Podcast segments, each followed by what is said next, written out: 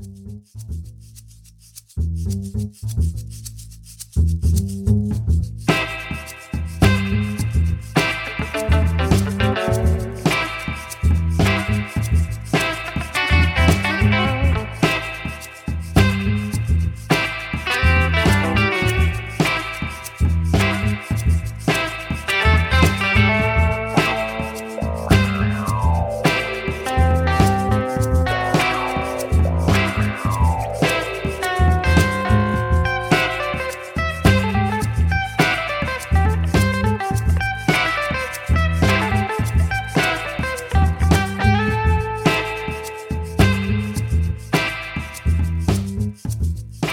Bonjour à toutes et à tous, nous sommes le vendredi 7 juin 2019 et nous enregistrons notre épisode 13 de Damoclès qui est notre épisode de mai.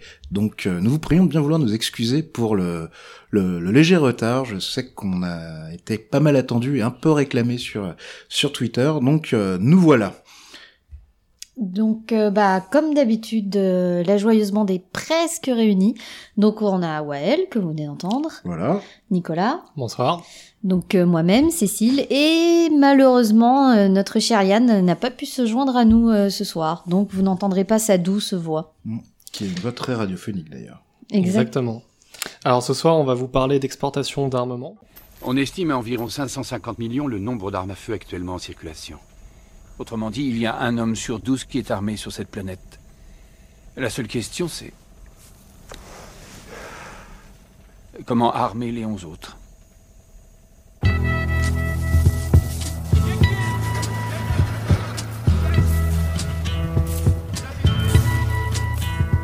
Donc bon, comme d'habitude, on commencera par le petit point actu, signaux faibles, et puis la, la présentation de la boisson du soir. Et puis j'ouvrirai le bal en vous parlant des euh, traités internationaux régissant l'exportation des, des armements.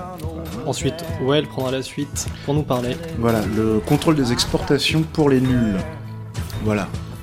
Et Cécile terminera. Par euh, exportation d'armement et opinion publique, euh, histoire de terminer sur une note positive. Voilà, parce que si vous suivez un petit peu l'actualité, euh, c'est quand même un sujet qui est quand même assez récurrent depuis plusieurs mois. Maintenant, ça nous a semblé assez im- important d'en parler et de, de tenter euh, de présenter euh, les, les enjeux de fond, les, les lignes de force, et de prendre un peu de recul sur ce sujet qui, qui, qui traverse pas mal l'actualité en ce moment, euh, en essayant de, de sortir un petit peu des, des, des réflexions un peu faciles et des, des clichés. Euh, ça tombe très bien en plus puisque cette semaine, il y a le rapport euh, du ministère des Armées sur les exportations d'armes 2018 qui a été qui est sorti, qui va être présenté au Parlement. Donc euh, on peut se baser sur les, les chiffres les plus récents qu'on a pour ce qui est de la France. Voilà, donc euh, c'était un peu euh, la réflexion qui nous a animés pour, pour préparer ce podcast. Je laisse mes camarades euh, Mhm, bah, compléter. Moi, je rebondis juste sur ce que tu as dit là. Effectivement, le, le rapport est sorti euh, cette semaine et on va peut-être euh, balancer quelques chiffres histoire de poser un petit peu la situation et voir euh, qu'est-ce que ça représente en fait l'exportation d'armes euh, en France Et euh, le par monde. rapport au monde. Et des- Mhm. dans le monde Exactement. France. hein. Donc euh, dans le par- monde. Par définition, dans l'exportation, euh, pas que la Euh, France. il y a un on acheteur. n'exporte pas en Normandie, euh, non? Euh, Non, j'arrête. Faudrait qu'ils nous rendent le Mont Saint-Michel d'ailleurs. euh, Donc, euh, allez, quelques chiffres.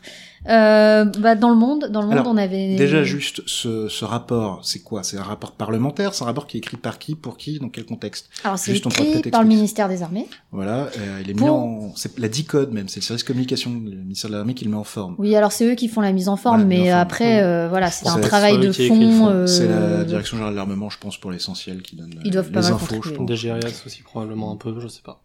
Euh, bah, sur tout ce qui est aussi stratégique, hein. Mm. ils sont forcément euh, que- impliqués. euh, après, Parce que ça se présente comment? Donc il y a des chiffres bruts, mais il y a aussi peut-être des explications, des trucs. Ça fait quelle taille? Enfin, alors c'est une 30, 30 à 40 pages, je dirais, de, de rapports, on va dire, explicatifs, un petit peu euh, d'analyse. D'ailleurs, c'est plus Mm. une analyse qu'un rapport brut de chiffres. Mm.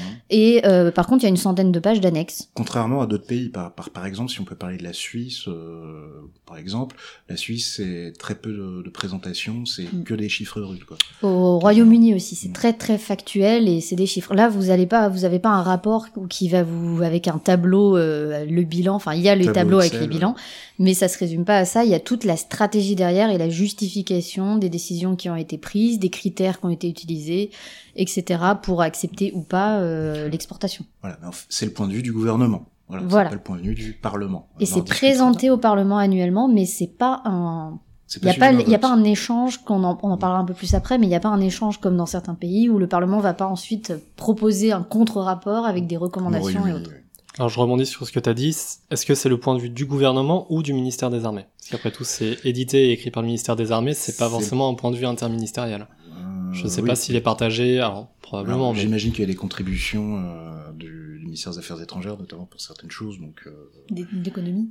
Euh, aussi, oui. Mhm. Donc, euh, voilà. Probablement, En tout cas, mais- il est produit par le ministère des Armées, Mhm. préfacé par la ministre des Armées, Oui. Mhm. Madame Florence Parly. Donc voilà pour le contexte du rapport. Je pense que euh, Voilà. là vous voyez un petit peu à quoi ça ressemble. C'est très, c'est plus agréable à lire que certains euh, effectivement rapports factuels d'autres pays. Très aride. Voilà. Euh, bah, au niveau des chiffres sur l'exportation, donc euh, déjà dans le monde, on était euh, à peu près à 1700 millions à peu près de Donc, dollars, fait euh, 170 milliards de dollars en 2018 euh, qui représentent le chiffre des du exportations marché d'armes. international de l'armement, c'est-à-dire sans compter ce que les pays achètent de leur propre industrie de défense. Voilà. Voilà, c'est important de le dire parce que et en final, le marché de l'armement c'est quand même assez réduit.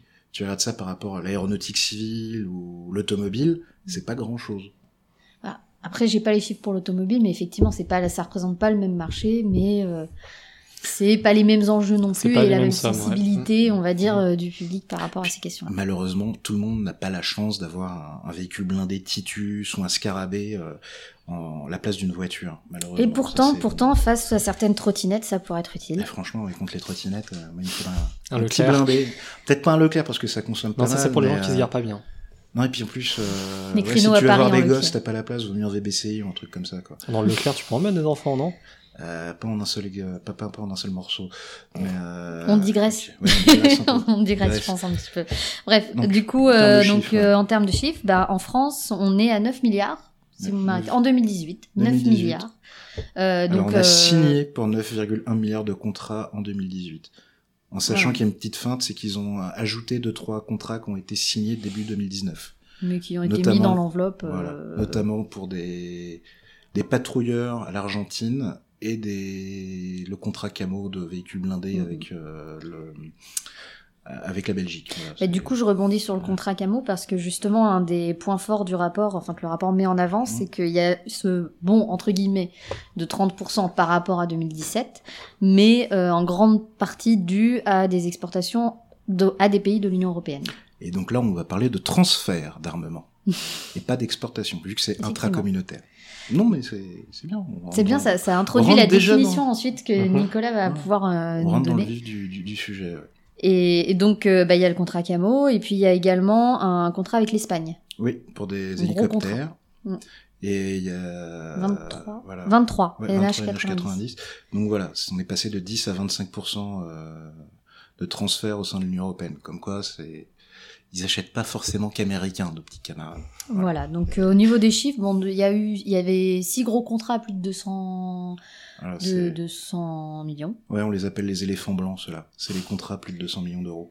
En sachant qu'il y a un genre de socle à 1 2 milliards de dollars, d'euros, pardon, Mm. qui, c'est des petits contrats, et ensuite il y a les gros contrats euh, qui sont moins Un, récurrents par définition. Oui, millions. J'ai dit quoi Milliards. Milliards. Un milliard. Malheureusement, on n'a pas encore de contrat de 100 milliards, parce que là, la balance commerciale, euh, Voilà, boum. on n'y est pas encore. non, non, mais Donc euh, ça représente aussi des emplois, euh, et c'est 13% des emplois dans l'industrie Ouais, euh, euh, sont dans l'industrie de l'armement. 200 en 000, France. c'est le chiffre qui ressort, 200 000 emplois et 4 000 boîtes en tout.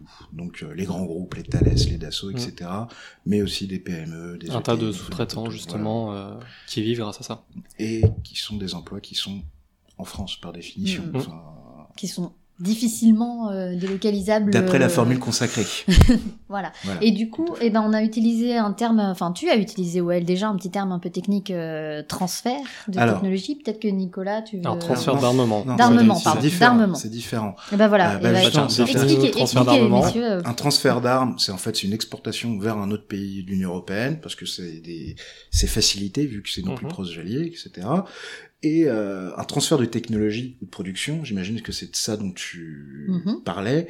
En fait, c'est un c'est quand le vendeur d'un armement, je sais pas, la France, va vendre, euh, je ne sais pas, un, un avion de chasse à un pays tiers, je sais pas, on va dire l'Inde, et ben dans le cadre d'un transfert de technologie ou de production, bah, le pays vendeur et l'industriel vendeur vont euh, consentir à transférer une partie du savoir-faire, de la technologie, etc., la formation, Donc ils vont aller former des gens sur place. etc., les former sur place et aussi dans le pays. Ils vont venir dans, dans, dans nos usines, etc., pour euh, apprendre les, les, les ficelles du métier, dirons-nous. Mhm. Et euh, pareil, pour un transfert de production, et ben, on va transférer une partie de la production qui se chiffre à un pourcentage du, du contrat, parce qu'en fait, il y a beaucoup de pays, ceux qui ont vraiment les moyens, qui ont une stratégie d'industrialisation et de développement de leur industrie de défense à long terme, qui vont demander ce genre de, de clause dans un contrat qui est facturé par le vendeur, hein, c'est pas Mhm. gratuit, un transfert de, de technologie et de production, pour essayer de développer leur propre base industrielle de défense. Ok.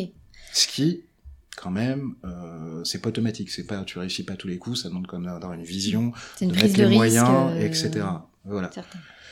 Donc c'est toujours le, le risque de, de faire émerger un éventuel futur concurrent euh, dans quelques années. On pourra citer le cas de, de la Corée du Sud, que les Allemands ont aidé à faire euh, des sous-marins et qui au final ont shippé des contrats de sous-marins auprès de l'Indonésie, à l'Allemagne notamment. Mais c'est le jeu, ma Voilà. pauvre Lucette. Voilà. Euh, Qu'est-ce qu'il y a d'autre comme terme barbare Oh, bah, bah, Moi, un va- terme que je comprends pas bien, c'est. Bah, il y en a plein. hein. Il y a offset, il y a euh, achat sur étagère, qui est pas mal employé aussi. Bon, l'achat sur étagère, c'est assez simple. C'est quand euh, un matériel, c'est l'achat d'un matériel qui est déjà développé, qui sera produit par le vendeur, euh, et donc qui arrive euh, quasiment déjà tout prêt. C'est supermarché, Euh, en fait. Voilà. Mais il faut En des grosses sorte. étagères. Voilà. mettre par exemple Un rafale, blindé, euh, voilà. bah voilà, faut une grosse étagère. Voilà. Euh, un autre terme qui peut être intéressant, c'est les accords intergouvernementaux. Donc c'est dans le cas où, au lieu, euh, euh, c'est dans le cas où l'acheteur va pas se tourner vers une entreprise, vers le, euh, vers l'entreprise qui va lui fabriquer son, son armement, mais vers l'État euh, dans lequel l'entreprise euh, est hébergée. Et donc c'est un accord entre gouvernements qui ensuite donnera lieu à la vente et à la production euh, de, de l'armement. Et on notera qu'aux États-Unis, l'essentiel des exportations d'armement passe par ce genre d'accords intergouvernementaux, et ils appellent ça les Foreign Military Sales. Et voilà, c'est juste un On en a aussi, si, si je me trompe pas, euh, le cas du Rafale avec l'Inde, il y a eu un accord Tout intergouvernemental Tout aussi. à fait. Ou le cas de- du contrat de développement de 12 sous-marins à l'Australie, Mhm. c'est aussi un accord gouvernemental, adossé à un partenariat stratégique, etc. A aussi un message là, politique voilà. derrière. euh, C'est-à-dire qu'en général, les très très très gros contrats comme ça, évidemment, c'est des alliances qui vont Mhm. se passer sur euh, 30, 40, 50, 60 ans, voire, et donc euh, il y a une les dimension. Politique quand même très importante. Donc on va plutôt préférer passer par un, un accord intergouvernemental, ce qui est normal. Oui, Puis même d'un point de vue euh, confiance, ça rassure plus le partenaire de faire état avec un gouvernement, même si une A priori, plus stable, plus. pas forcément, forcément, en mais, fonction euh, des pays, mais non mais voilà, c'est juste que faire. t'as une caution politique dès le début, quoi. Et euh, du coup, si on revient à un exemple de l'actualité, tu l'as un peu évoqué tout à l'heure, mais le contrat camo. Est-ce que c'est un, ça passe par un accord intergouvernemental? Est-ce que Mais il est un peu particulier, d'ailleurs il l'explique bien dans le rapport euh, sur les exportations d'armes de 2018, qu'on mettra en lien du PDF qui fait une centaine de pages dans le dans la description, mais ça se lit très bien, vraiment. On vous interrogera lors du prochain Ouais, épisode. Bien évidemment, on tirera des auditeurs au hasard pour les faire passer sur les grilles. Euh, et donc c'est expliqué dans, dans le rapport, le, le contrat camo, et je l'avais présenté rapidement la, au dernier, non l'épisode avec Jean Michelin.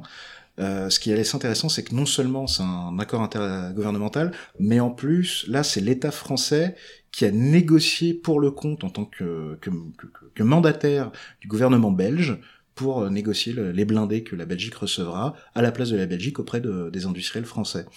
Et pour ça, le, le gouvernement français est dédommagé par la Belgique, quelques millions de, quelques dizaines de millions de- d'euros, je crois. Enfin voilà. Et ensuite, en plus, ça a adossé vraiment une, une interopérabilité dans le sens où la Belgique et la France, bah, sur ce type d'armes, de, de capacités, ils vont s'entraîner ensemble, ils vont avoir la doctrine commune, la maintenance Il y a vraiment commune, une interdépendance du Voilà, coup bah, qui se crée entre les deux. Voilà, c'est vraiment un embryon de défense un peu européenne, comme euh, il y a eu deux trois autres, euh, deux trois autres initiatives dans ce sens-là ces, ces dernières années. Donc euh, c'est quelque chose que la France aimerait éventuellement euh, généraliser Mhm. pour euh, les gros contrats avec nos alliés les plus proches dans les années à venir. Donc on a peut-être un, un genre de standard, une innovation contractuelle qui est assez intéressante à mon sens. Donc à suivre. Voilà, tout à fait. Euh, Bah merci Well. Bah écoutez, là je pense qu'on a fait un petit tour pour euh, vous présenter le sujet, les différentes définitions et chiffres. Donc maintenant il est temps d'enchaîner et euh, de passer aux signaux faibles.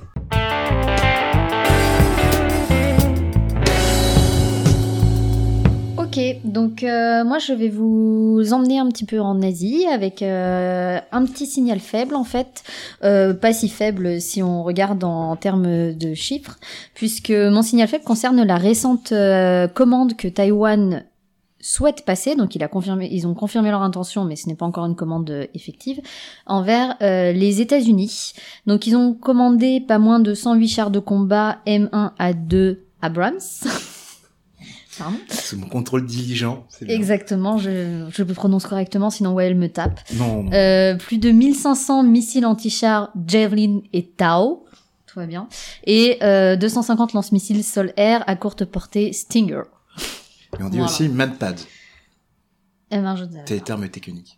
Ok, donc ils ont quand même passé l'intention de passer une grosse commande et euh, il faut savoir qu'effectivement cette commande se passe dans un contexte assez tendu gens, historiquement avec la Chine. Donc La il- République populaire de Chine. la République populaire de Chine, donc qui, de son point de vue, ne fait qu'un et dont Taïwan normalement fait partie. C'est une province rebelle, comme ils disent. Exactement. Depuis 49. Euh, C'est et la Corse quoi. depuis 70. Euh, ils ouais, sont- alors là, je sais pas je pense si tu qu'en peux aller sur Corse, la je Corse. pense qu'en Corse, ils sont un peu plus mieux armés qu'à Taïwan, mais c'est que mon avis. Ah, mais c'est vrai que si, si les États-Unis vendaient ce- cette On panoplie à la épisode Corse, on Corse, s'inquiéterait, on s'inquiéterait peut-être un petit peu. Enfin, en tout cas, on serait peut-être pas tout à fait bien. d'accord. Et donc, euh, bah, du coup, exactement pas comme ça. Bah, Pékin est assez inquiet et euh, assez, euh, comment dire, véhément Inquiet, sur sa pas, mais réponse. véhément, ouais. C'est-à-dire qu'ils sont assez vénères.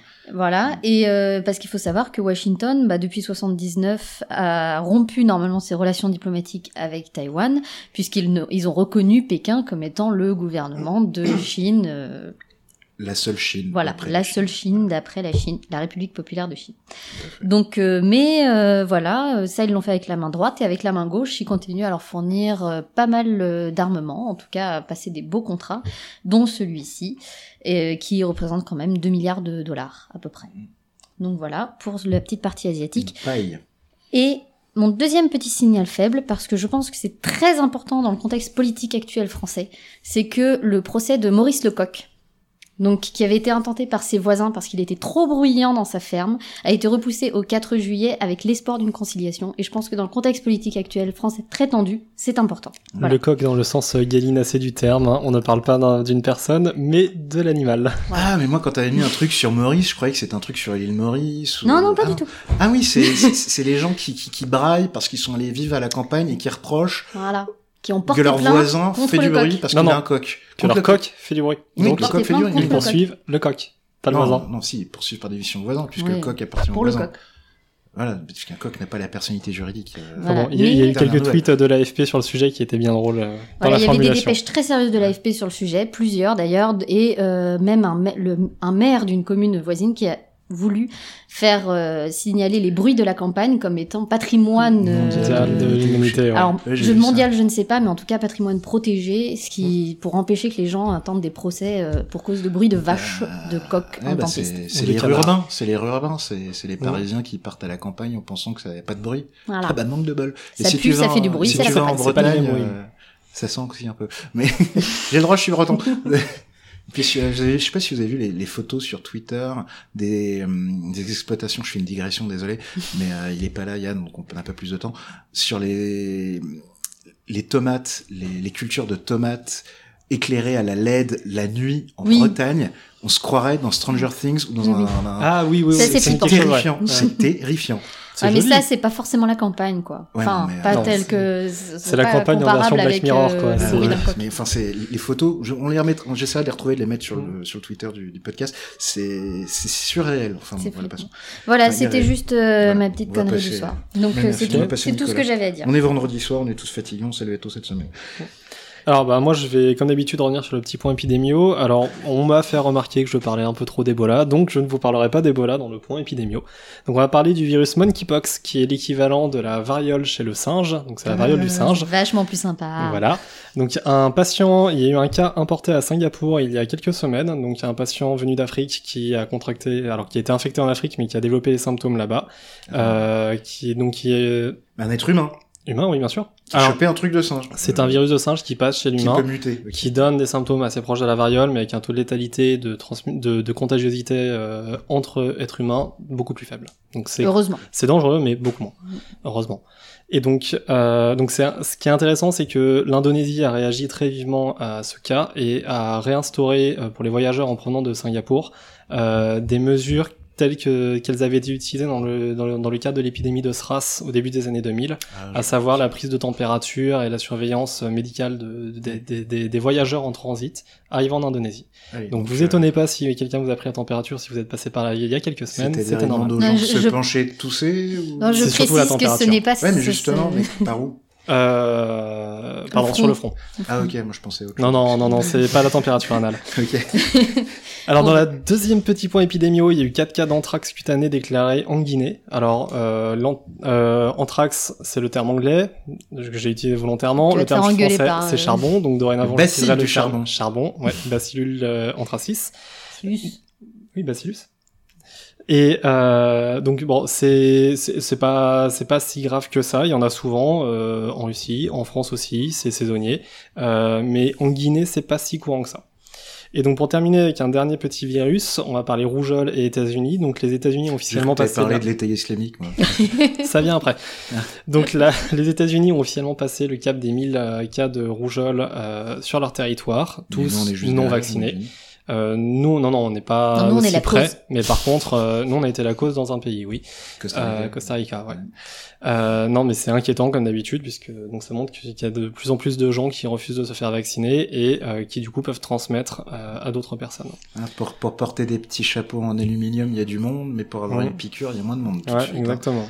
Donc voilà, si vous euh, pour vos vacances de cet été, écoutez podcast d'Amoclas, vous saurez là où faut pas trop mettre les pieds.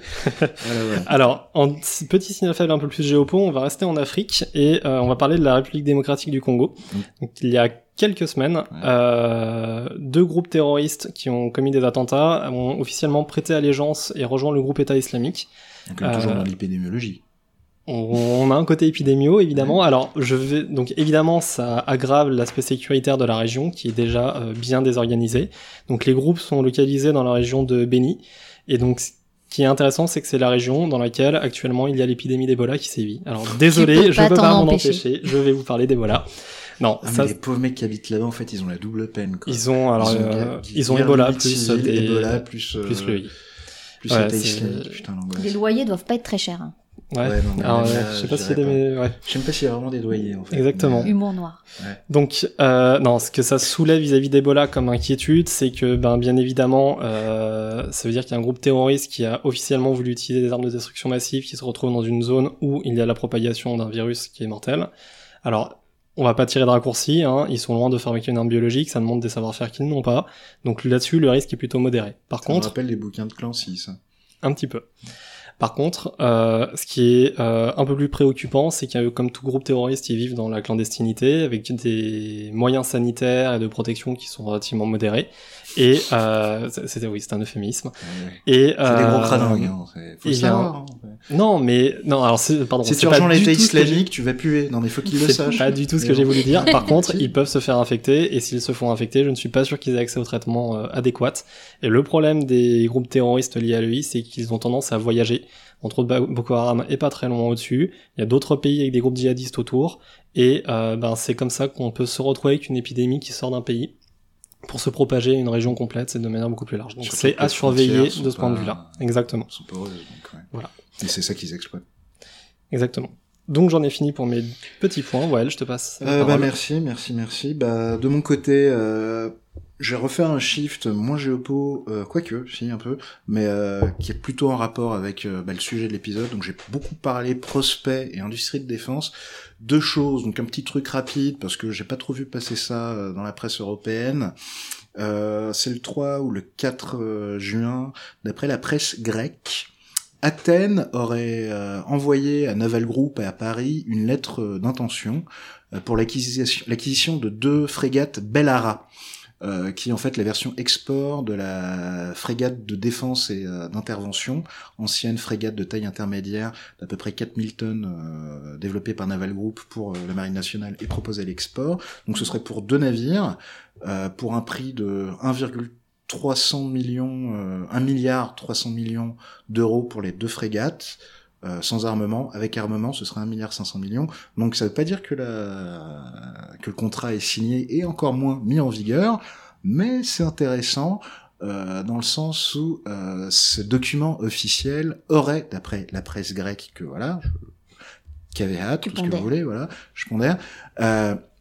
Cette euh, marque d'intérêt officielle aurait pour but de faciliter euh, la tâche à Athènes et à Paris pour euh, trouver des financements pour euh, payer ces frégates parce que bah, la Grèce, euh, elle veut développer, enfin moderniser et renouveler euh, sa marine notamment, mais bon, elle a pas beaucoup de sous hein, en ce moment, donc euh, la même depuis étape. quelques temps, hein, donc euh, enfin vaut mieux ça que dépenser de l'argent que t'as pas, mais bon, donc voilà, c'est euh, C'est un premier, premier pas, en fait. euh, voilà, c'est pour essayer de trouver un financement. Une fois qu'il y a un financement, peut-être que ça va vite, en sachant qu'il y avait eu éventuellement euh, l'hypothèse de vendre, que j'avais vu passer dans la presse, de vendre euh, des navires de guerre américains euh, d'occasion, de seconde main à la Grèce, mais je vois pas ce que les Grecs iraient foutre avec un, un croiseur de quasiment 10 000 tonnes.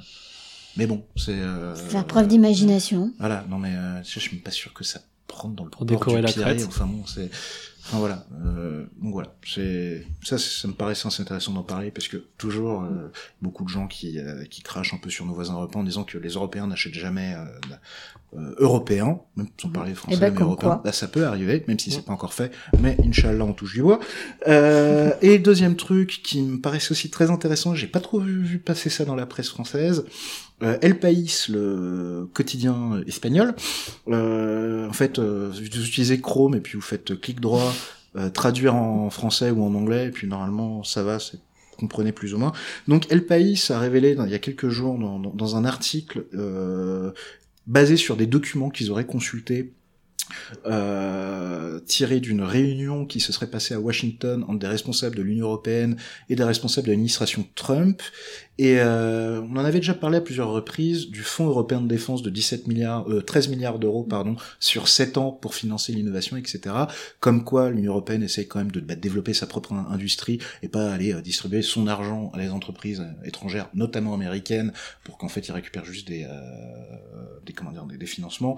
Surtout que bon, les Américains vendent quand même déjà pas mal à l'Europe, peut-être pas pousser non plus, et surtout que leur marché est quand même assez fermé. Mais bon, voilà, ça, on sait que ça gueule, on en a déjà parlé depuis euh, Mhm. du côté Washington, ça gueule quand même depuis plusieurs mois à ce sujet-là. Et euh, là, il y a quand même un, enfin, ils ont confirmé un shift assez inquiétant, c'est que là, il y a un haut responsable euh, américain euh, de Trump, un sous-secrétaire euh, d'État à la, au départ, un sous-secrétaire au département d'État. J'essaie de trouver son nom, excusez-moi, je me galère avec mes trucs qui s'appelle. euh, On va l'appeler Bob, hein, sinon. Oui, Bob, ce On- serait on va bien. le garder anonyme. euh, ouais, non, mais quand même, c'est intéressant parce que le monde doit savoir son nom à ce gars-là. Euh, excusez-moi, donc. C'est un recto verso. Euh, voilà, Michael Murphy. Donc ce Michael Murphy euh, aurait quand même lâché en pleine réunion avec euh, un peu tout le gratin de la diplomatie européenne. Ouais, alors les gars, si vous vous achetez, je, je vulgarise, je schématise, c'est pas, j'espère que c'est pas ce qu'ils ont dit, quoique avec l'administration Trump, on peut se poser des questions. Mais bon, en substance, il aurait lâché. Ouais, bah si vous vous équipez qu'avec des armements de chez vous, bah si jamais euh, un jour il y a une menace qui vient taper à la porte, nommément la Russie, euh, bah on viendra peut-être pas venir vous aider parce qu'on sera pas sûr qu'on sera interopérable avec vous. C'est-à-dire que nos armes pourront discuter avec les vôtres. Mhm. Ce qui est quand même un shift qui est assez flippant. C'est brutal, Euh, c'est brutal. C'est quand même, bah, c'est du chantage et de la menace. Hein, faut dire les choses telles qu'elles sont. Soit vous achetez, soit on vient pas vous aider. Euh, et c'est quand même une remise en cause totale de ce pourquoi une bonne partie de la mission de l'OTAN, qui est justement d'assurer l'interopérabilité avec des standards Mhm. Interopérabilité, ça veut pas dire made in USA. Ça veut dire adaptable. Voilà, mais à l'ère Trump, compatible. ça avait commencé un peu avant, mais là, c'est assumé, c'est que pour eux, c'est la, c'est la lecture qu'ils ont. Et donc, c'est pas forcément une super bonne idée, donc Mm. c'est à suivre. Mm. Voilà, Ça a un son de cloche assez proche, je trouve, de l'idée de si vous payez pas assez à l'OTAN, on vous défendra pas.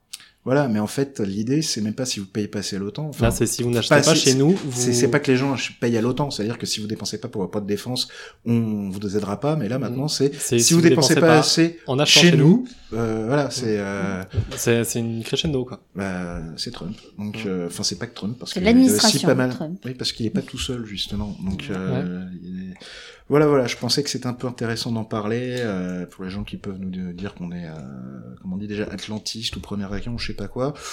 Plus compliqué que ça. Voilà. C'est donc sur ce, je vous propose bah, de goûter un petit wiki. Hein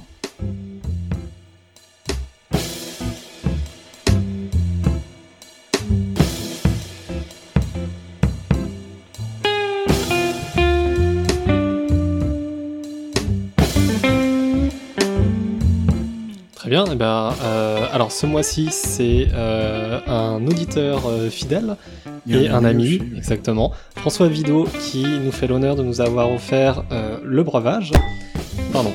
Alors, il s'agit d'un whisky français, made in Jura, de la distillerie La Rouget de Lille, 100% pur malt, C'est qui Roger de Lille?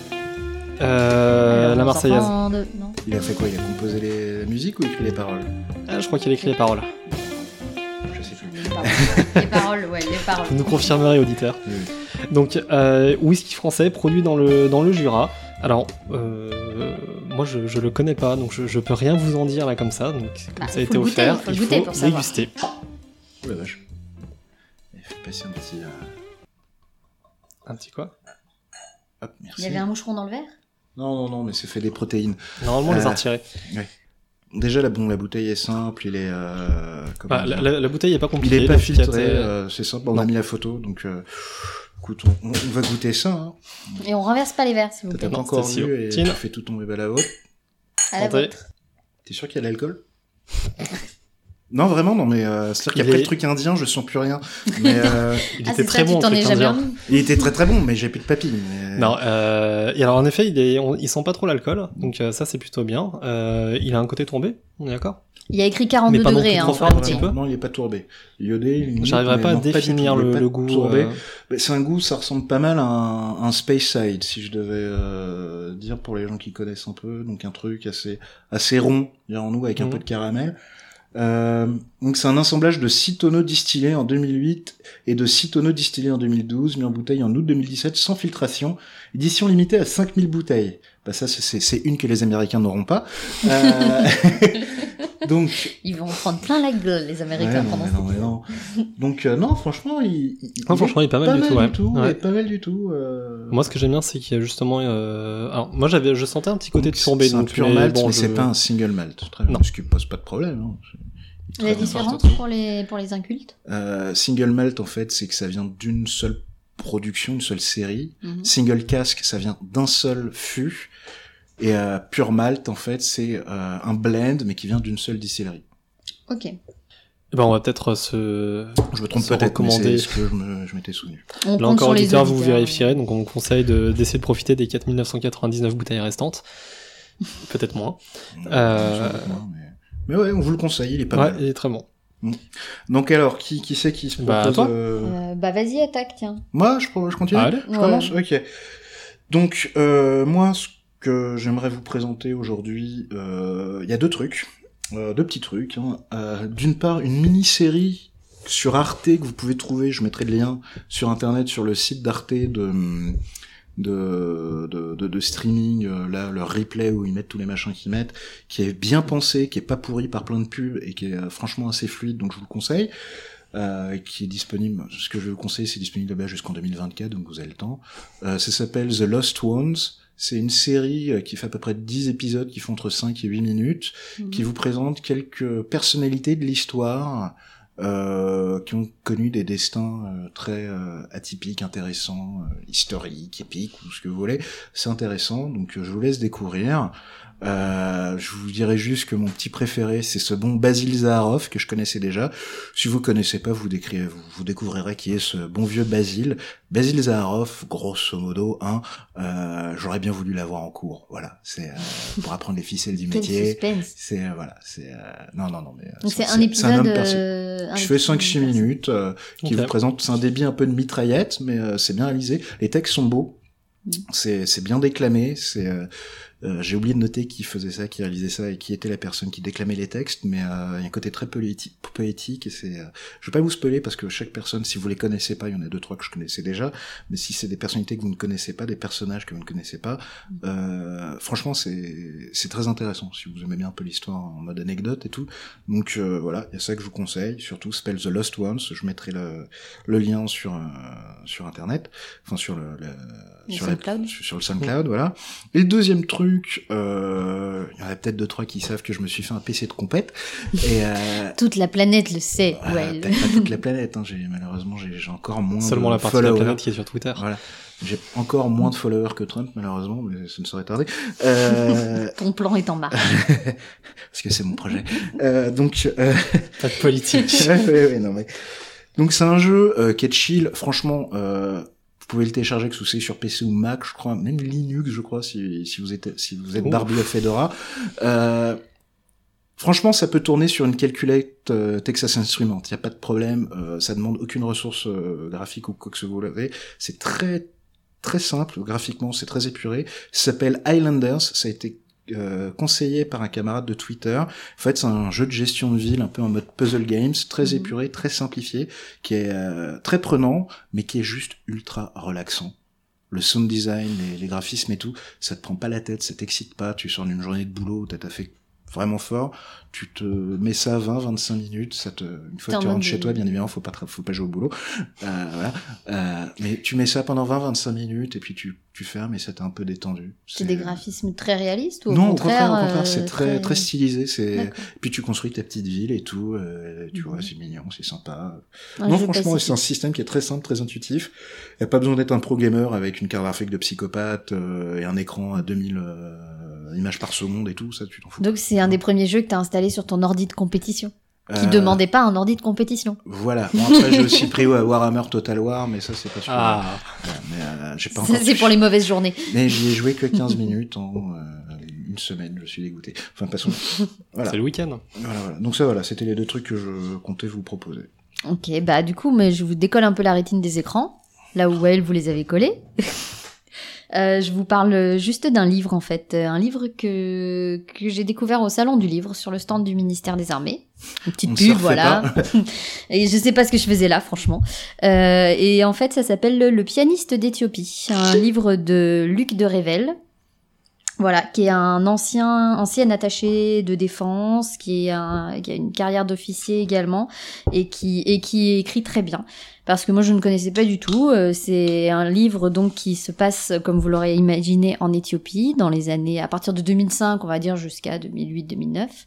Et, euh, et effectivement, donc, il relate l'histoire euh, d'un jeune pianiste éthiopien et de sa rencontre, de son amitié avec euh, un, avec justement un représentant euh, français, un jeune, un jeune représentant français qui est venu travailler en Éthiopie pour des missions courtes euh, en ambassade, etc. Et donc l'amitié qui, Un stagiaire, qui quoi. naît- Un stagiaire, Je l'ai fait, oui, donc, euh, voilà. je. Mais donc du coup, donc d'une, c'est un très beau livre sur l'Éthiopie. On apprend énormément de choses sur ce pays extrêmement riche avec une histoire absolument passionnante que les gens ne connaissent pas assez. Riche historiquement et culturellement, sans doute, mais euh, Oui, on Voilà. pas Ouais. sans savoir que mais voilà, c'est c'est c'est une type, enfin ça parle énormément de de l'histoire, justement l'histoire très lointaine et proche euh, et les événements proches euh, politiquement, etc. de de ce pays. Et c'est aussi un très beau livre sur la musique. Donc il y a pas beaucoup de livres qui arrivent à, à parler de à parler de, de tous ces thèmes en même temps et celui-ci y arrive très bien. Donc je vous le conseille. Il, il est pas il, est, il détend et il apprend plein de choses. Il parle du fait que c'est bien l'Empire éthiopien qui a mis un, un gros stop aux velléités euh, coloniales de, de l'Italie Oui, Ouais, c'est. Oui, oui, il y a eu un. Et justement, ça aborde beaucoup de questions comme ça en filigrane sur euh, les Italiens qui sont restés là-bas, par exemple, et qui ont reconstruit leur vie en Éthiopie, euh, enfin qui ont fait leur vie en Éthiopie. Ça parle énormément de, du ressenti des populations euh, de ces pays-là, leur leur rapport à l'histoire, et y compris donc là c'est sur la- leur rapport à la musique classique. Ce qui est intéressant parce qu'effectivement c'est pas D'où forcément le piano. D'où le piano. Mais ça pourrait être un pianiste de jazz. Non, non, c'est vraiment sur la- la- le piano, musique euh, classique, euh, du Bach, etc. Je vous conseille d'ailleurs de l'écouter, de le lire en écoutant la musique. Alors, Bach, c'est du contrepoint. je rigole, je rigole. On les a perdus. Une petite fugue, ouais. le- Et pourquoi pas Finalement, il y avait de l'alcool dans le whisky. Mm. voilà, c'est tout. Ouais, merci beaucoup. Eh ben moi je vais terminer une fois n'étant pas coutume avec euh, une lecture aussi. Alors cette fois-ci c'est pas un roman mais une nouvelle de Ken Liu, l'homme qui mit fin à l'histoire. Fuku- Fukuyama.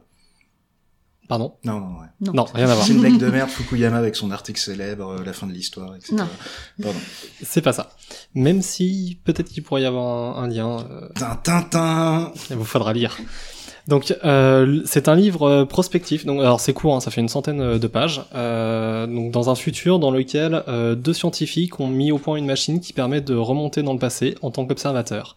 Mais attention de pouvoir n'aller qu'une seule fois à une date. Google Cache, quoi.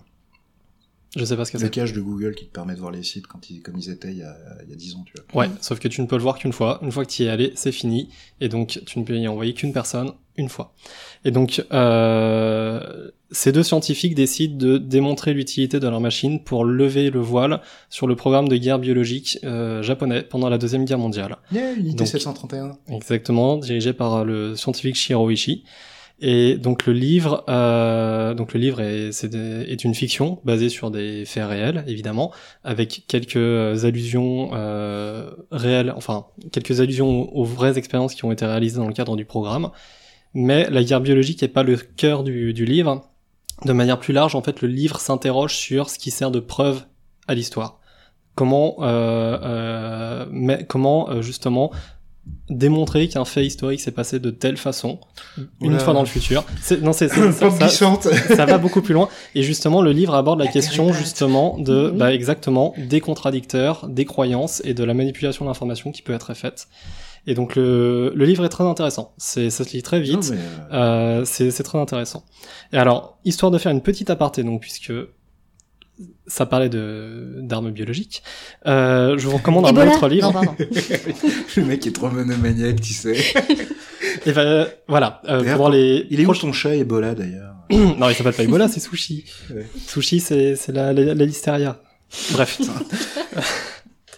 Donc je vous recommande un autre livre si jamais euh, les Vous aimez bien ça, la guerre Non, biologique bah, si jamais l'histoire de la, de la guerre biologique vous intéresse, c'est le livre d'Ed Regis, Biology of Doom, qui relate le programme, euh, alors principalement américain, mais on peut étendre un peu le programme allié de guerre biologique qui a débuté pendant la deuxième guerre mondiale et qui s'est poursuivi pendant la guerre froide, et qui euh, là par contre est beaucoup plus euh, Factuel. ah, voilà factuel, pas technique, hein, il est accessible à tout le monde, mais euh, J'espère qu'il est pas trop technique. Si Non, justement. des mecs qui tentent des trucs dans leur cuisine. bien sûr que non, aussi. c'est pas technique, c'est du factuel, c'est un bouquin d'histoire, donc euh, et- mais il, il se lit bien, il est bien rédigé.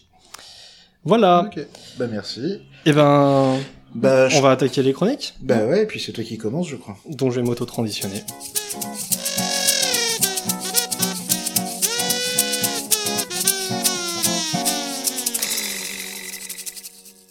You take me for a complete fucking fool! Not complete, sir. And while I hesitate to tell you your job, I must point out that when shipped separately, the weapons and the aircraft both comply with the current Interpol trade standards and practices. We both know that is an obscene, bureaucratic loophole that's gonna be closed any goddamn day. But it's not closed. And while certain people might interpret this cargo as suspicious, thank God we live in a world where suspicion alone does not constitute a crime, and where men like you respect the rule of law. Très bien, bah alors moi, donc comme je vous l'avais dit, je vais vous parler, je tourne mes feuilles, pardon, des traités internationaux. Donc je vais tenter de vous présenter le plus succinctement possible les traités internationaux encadrant les exportations d'armement. Bon courage. Merci. Vous avez 4 heures. non, justement, j'ai pas 4 heures, malheureusement. Même dans 4 heures, tu, tu, tu pleures. Ah, Ouais. Alors, bon, bah, j'ai été spoilé par Well et Cécile. Il y en a un certain nombre, donc on va pas tous les détailler et on aura l'occasion de rediscuter après ou d'y revenir sur d'autres épisodes. Bref. Alors, à mon sens, il faut pas considérer uniquement les traités régulant l'exportation de l'arme en tant que telle, mais aussi ceux qui vont impacter l'importateur et le fabricant, qui peut aussi être parfois l'exportateur. Donc on peut considérer trois catégories de traités internationaux encadrant les transferts d'armement de manière plus ou moins directe. Dans une première catégorie, on peut mettre les traités et accords encadrant les armes de destruction massive. On peut citer par exemple la Convention d'interdiction des armes biologiques et toxines, qui prohibe le développement, la production, le stockage et l'utilisation des armes biologiques, ou le traité de non-prolifération des armes nucléaires, donc son nom est assez explicite.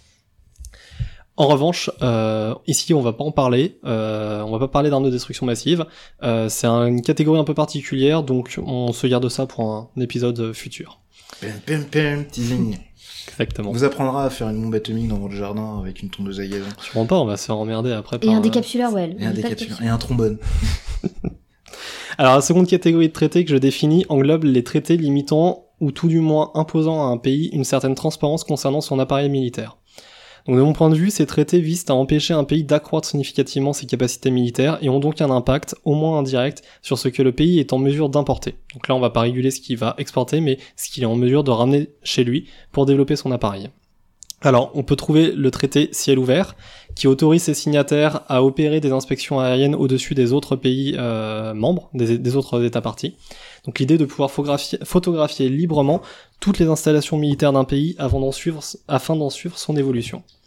Dans un autre registre, l'Organisation de la sécurité et de la coopération européenne, l'OSCE, c'est bien ça, est parvenue à faire signer à ses membres en 1990 le document de Vienne, qui est un accord dans lequel les membres de l'OSCE se doivent de fournir annuellement aux autres États un document technique complet de l'ensemble de leurs capacités militaires. Donc là, c'est vraiment un- une liste à l'après-vert de ce qu'ils ont, avec les capacités techniques de leurs armements En théorie. en théorie. Enfin, un des traités les plus emblématiques sur, euh, de, de ce, de ce type-là est le traité sur les forces conventionnelles en Europe, traité euh, FCE, euh, qui a été négocié à la fin de la guerre froide et qui lui aussi regroupe la majorité des membres de l'OSCE.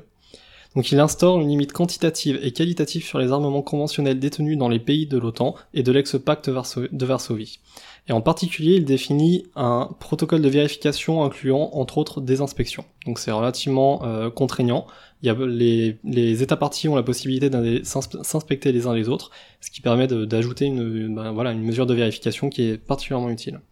Alors bon, ça c'était le bon côté des choses. Malheureusement aujourd'hui, ce traité ainsi que le document de Vienne sont plus ou moins au point mort depuis que la Russie a annoncé son retrait total du, euh, du FCE en 2015. On va donc terminer par la troisième catégorie qui euh, contient les traités qui vont influencer l'exportateur d'armement. Ici, on va en, en citer que trois. Le- Encadré. On peut plutôt utiliser le terme encadré si ça te dérange pas plutôt. Encadré, ouais, si tu veux, ouais. Euh, donc on va, on va parler, les- il y a le traité d'interdiction euh, des mines antipersonnelles, le traité d'interdiction des armes à sous-munitions et le traité sur le commerce des armements, euh, TCA. Alors les deux premiers sont assez faciles à appréhender, hein, ils interdisent tout simplement une- la production, le stockage et donc la vente de euh, toutes ces catégories d'armes. Alors pour euh, donc les mines antipersonnelles, c'est assez évident, tout le monde sait ce que c'est. Pour rappel, les armes à sous-munitions, c'est euh, le missile Jericho dans Iron Man 1. Film Euh, que Joseph Forentin n'a pas vu. voilà, donc Sans vouloir dober. Hein. Il l'avait pas vu. la transition qu'on avait fait lors du précédent Ouais. podcast. On va s'intéresser un peu plus particulièrement au TCA, euh, parce que là on entre vraiment dans le cœur du sujet, donc de la façon de réguler euh, l'exportateur. Alors le traité a été signé par 130 pays, dont 102 à ce jour l'ont ratifié. C'est Et- quoi la différence entre une signature et une ratification? Alors une signature, on va dire, euh, alors je suis pas sûr d'utiliser les bons termes techniques pour le, le définir, mais la signature pour moi ça va être l'acte politique dans lequel un pays va rejoindre un traité. Son gouvernement. Son gouvernement. Voilà. Et la ratification, c'est à partir du moment où il a mis en place les mesures qui permettent de le mettre en application sur son territoire. Alors en fait, c'est le pouvoir législatif en fait Qui- qui, le vote et qui Voilà. le- qui l'adopte. Et donc en fait, ça se traduit dans, le droit ordre, national, euh, du coup. voilà, euh, ordre juridique interne. C'est toujours intéressant. Désolé, j'y pense là. Non, mais c'est très bien, ouais, j'aurais, euh, dû le- expliquer. C'est très bien. C'est compliqué le droit international hein, pour Ouais. en avoir fait un peu. Ah la vache. Donc, J'ai des flashbacks. Donc ce traité est officiellement entré en vigueur en 2014 euh, et il est contraignant. Donc il impose à ces États partis de mettre en place des mesures légales afin de s'assurer que les exportations d'armement répondent bien à l'article 7 de la charte de, euh, du Conseil de sécurité des Nations Unies relatif au maintien de la paix, que les exportations ne violent aucun embargo et que les armes ne sont pas utilisées à des fins de euh, crimes de guerre et ou de crimes contre l'humanité. En retour, l'importateur est tenu de soumettre des informations concernant l'utilisation de ses armes à l'exportateur, donc toute une série de documents dans lesquels il va expliquer qu'il ne s'en servira pas pour faire des conneries. Euh, Je vous jure, madame, je vous jure, c'est juste pour décorer le jardin. Ça, non, c'est une météorite qui est tombée. Ouais, il y a eu beaucoup de météorites la semaine dernière, Ouais. je te jure. Ouais, on en reparlera après. On en parlera dans la discussion. Donc le traité, le traité étant contraignant, son non-respect peut faire l'objet de sanctions, dont on parlera. Là encore, après, on va parler beaucoup de choses après. Beaucoup de théories. Euh, C'est ça le contrôle des armements, hein. beaucoup de théories. Donc le, le traité sur le commerce des armes définit huit catégories d'armements euh, qui sont concernées et qui englobent plus ou moins tous les matériels conventionnels létaux euh, connus à ce jour. Donc à savoir les chars de bataille, les véhicules blindés, l'artillerie lourde, l'aviation militaire, les hélicoptères d'attaque, les navires de guerre, les missiles ainsi que leurs lanceurs et les armes de petit calibre et armes légères. Et d'ailleurs, fait, euh, enfin, anecdote au passage, c'est pas les plus gros qui tuent le plus de monde. Non, on est Mhm. tout à fait d'accord là-dessus. Voilà. C'est les armes pas la taille qui compte, plus on l'a toujours Mm. dit. Pardon. Euh, c'est quoi ce truc qui vient de sortir là D'abord, On ça, coupe pas, on coupe pas, on coupe pas. Euh, Vas-y, Dans- continue, continue. dans sa mise en place, Pardon. en cas de transfert d'armes. Les pays membres, donc les États partis, doivent donc échanger un certain nombre d'informations afin de s'assurer de s'assurer des deux côtés que les obligations sont remplies. Si ce n'est pas le cas, la vente n'est pas supposée avoir lieu. En soi, donc c'est probablement le traité le plus important pour s'assurer que les exportations d'armement ne seront pas utilisées pour commettre de crimes de guerre. En théorie. En théorie. Parce que cependant, voilà, il y a certaines limites qui existent et qui fragilisent le fonctionnement du, du texte. Donc la principale étant ses membres. La Chine, la Russie ne l'ont tout simplement pas signé. Les États-Unis l'ont signé mais n'ont jamais accepté de le ratifier. Donc ça fragilise énormément, puisqu'à eux seuls, ces trois pays font partie des plus gros exportateurs d'armes de la planète. La France, elle, l'a signé et ratifié, je tiens à le préciser. Alors qu'on est un des plus gros exportateurs d'armes de la planète. Mais on Nous l'a sommes responsables. Donc l'autre limite du traité, c'est le manque de moyens pour lutter contre une exportation illégale. C'est-à-dire que pour pouvoir mettre en place une sanction, on pourra aussi en parler un peu après, il faudrait mettre en place un vote au Conseil de sécurité des Nations Unies. Et euh, ben, on sait tous ce qu'il en est, hein, Chine, Russie, États-Unis, France, Royaume-Uni, droit de veto. Donc euh, en pratique, piège, veto, veto, tu peux rien faire. voilà, c'est quasi impossible perché. de mettre en place une, une sanction contre un de ces pays qui exporterait ses propres armements vers un pays qui commet euh, des actes illégaux. On va se faire défoncer par euh, des, des juristes internationaux spécialisés en droit international parce que voilà, mais bon, c'est mon avis. Mais bon, après, c'est- un raccourci, je sais. Bon, un on- raccourci. On, vulgarise, C'est on plus vulgarise. compliqué que C'est plus compliqué. c'est plus compliqué que ça. Voilà. Voilà. Désolé à nos amis en droit humanitaire. Voilà. On- Bon, au final, j'espère quand même vous avoir fait faire un, un petit tour euh, le plus pertinent possible des différents traités internationaux euh, liés aux exportations d'armement. Alors évidemment, ils sont loin d'être parfaits, il faut encore les améliorer, mais ils ont au moins le mérite d'exister et à mon sens, euh, à ce titre, ils se doivent d'être maintenus en place. Oh, c'est beau ce que tu dis. Merci. Plein d'espoir euh, et de foi en l'humanité. Euh, et on donc, passe vraiment pour des gros connards de cyniques. Ouais, ouais, moi je suis, moi je suis un réaliste, tu vois. non. C'est la recherche de puissance qui conditionne les C'est la réelle politique. Oula, Euh, non, c'est oula, autre chose, oula. c'est autre chose, c'est autre chose. Euh, bon bah puisqu'on est dans l'optimisme, moi j'avais une petite question. Le traité Oui. ciel ouvert, il a l'air super sympa. Et euh, est-ce qu'il y un a ciel sans nuage. voilà, est-ce qu'il y a beaucoup de signataires? Et puis concrètement, est-ce que ça sert vraiment à quelque chose? Est-ce que réellement on, ça permet d'avoir une visibilité parfaite sur l'ensemble des installations militaires de- des pays En signataires fait, c'est comme les journées du patrimoine, c'est des journées portes ouvertes. Tu peux aller dans la base militaire euh, russe et puis aller regarder. Mais, Mais vu du ciel. vu du ciel. Donc Ah. le traité Donc en fait, ciel par. Yann Arthus Bertrand. Avec une bande son. C'est vendredi soir. Je sais pas euh, pourquoi, mais je suis sûr qu'il a une meilleure caméra que les avions qui sont utilisés dans le cadre du traité ciel ouvert. pas. Alors, il y a excuse-moi, 34 membres dans le traité ciel ouvert, la France en fait partie, euh, à savoir que la Russie en fait partie. aussi. 34 États partis. États partis, On n'est pas pardon. membre à un traité. Oui, On est euh, signataire. tu me l'as dit, je sais, je, ma langue fourche. Y a Donc pas de trai- problème. 34 États partis, dont la France et la Russie. Donc la France donc- est à poil. La France est à voile, donc le traité euh, euh, dit que tout pays est libre d'aller euh, survoler les installations, n'importe quelle installation militaire d'un des autres États partis, et de ce de manière totalement libre. Alors, libre, oui et non, c'est-à-dire que l'appareil utilisé ainsi que la caméra sont définis dans le cadre du traité, donc on peut pas y aller avec n'importe quoi. Un Rafale avec le pod Rocco, par exemple, c'est non. Euh, ça s'organise quand même. Et le pays inspecté peut refuser le survol d'une installation, mais uniquement pour des raisons de sécurité, donc dans le cas où ça mettrait en danger l'appareil qui survole. Donc t'organises un essai de missile et puis t'es voilà. Et puis vu qu'il faut prévenir à l'avance et tout, t'as tout le temps de tout planquer, en fait. c'est comme les inspections des restos, quoi. Tu Alors, préviens tu préviens en avance, mais pas tant que ça en avance. C'est pas non plus, tu préviens pas six mois en avance, non. Le, Mhm. le délai est plus court. Mais on est d'accord que tu peux cacher, mais d'un autre côté, tu as le droit de sur... tu as vraiment le droit de tout survoler, tout ce que tu considères être lié de près ou de loin au monde de la défense. Donc littéralement, tu peux quadriller un pays. Un, un pays. Mais à une certaine altitude en plus, pas. Alors, à une euh, certaine altitude, voilà, donc certaines installations pouvoir se survoler. tu... ça va gueuler, quoi. Après, en vont Razmod, je suis pas sûr que la caméra fasse des super clichés. Mais euh, oui, oui, Faut non. voir la gueule de la caméra, franchement. Faut voir la gueule de la caméra. Donc c'est en effet euh, l'altitude dépend de l'installation qui est survolée euh, et donc ça c'est fixé dans le dans le cadre du enfin du, du- droit aérien, clauses, bah, des, des clauses du, du- du traité et puis c'est lié aussi aux, aux règles de, de, de vol euh, donc aux règles au règlement aérien du, du pays. Donc ça c'est c'est assez rigide. Euh, alors en pratique, est-ce que ça fonctionne? Alors le traité a très bien fonctionné pendant longtemps. Donc nous, entre autres, on s'est fait inspecter à plusieurs reprises hein, par tous ces pays. On allait aussi inspecter. Euh, il a connu des Des hauts et des bas. des hauts et des bas, en particulier quand la Russie s'est barrée du FCE. Ça, et voilà. Donc en fait, c'est pour ça que euh, j'ai parlé des trois. Les trois sont liés. Le FCE, le document de vieille et le traité ciel ouvert. Euh, donc ces trois, tra- ces trois traités sont liés. Et quand il y en a un qui part un peu en cacahuète, malheureusement, ça va influencer le fonctionnement des autres. Alors partir en cacahuète, c'est le terme juridique Pour euh, des-. Officiel. Hein, officiel. On On dit pas dénoncer un traité, on dit partir en Alors, cacahuète. là, ça a été même plus que dénoncer, ça a été tout simplement de s'en retirer euh, de manière totalement unilatérale. Alors, C'est ça dénoncer un traité. d'ailleurs, la traduction Oui, officielle, c'est go to nuts. Donc, open- le traité ciel ouvert a eu des hauts débats, ça semble aller mieux, là, en tout cas vis-à-vis des Russes, puisque ces traités ont été vraiment pensés fin guerre froide, donc Bah, majoritairement vers la Russie Et le théâtre européen, disons les et le théâtre sont. européen, mais ils semblent aller quand même un peu mieux maintenant. Après une bonne thérapie. Voilà. Mais c'est efficace, hein. Il s'est fait prendre sa température lui aussi. Faudrait demander euh, s'il est allé en Indonésie. Ok, bon bah merci. Euh, moi, moi voilà, tu- je rebondis à ce que un truc que t'as dit tu- tout à l'heure, que euh, avec le traité TCA, le- j'avais rebondi un peu dessus déjà de base, mais on va creuser un petit peu ça parce que je suis un peu taquin.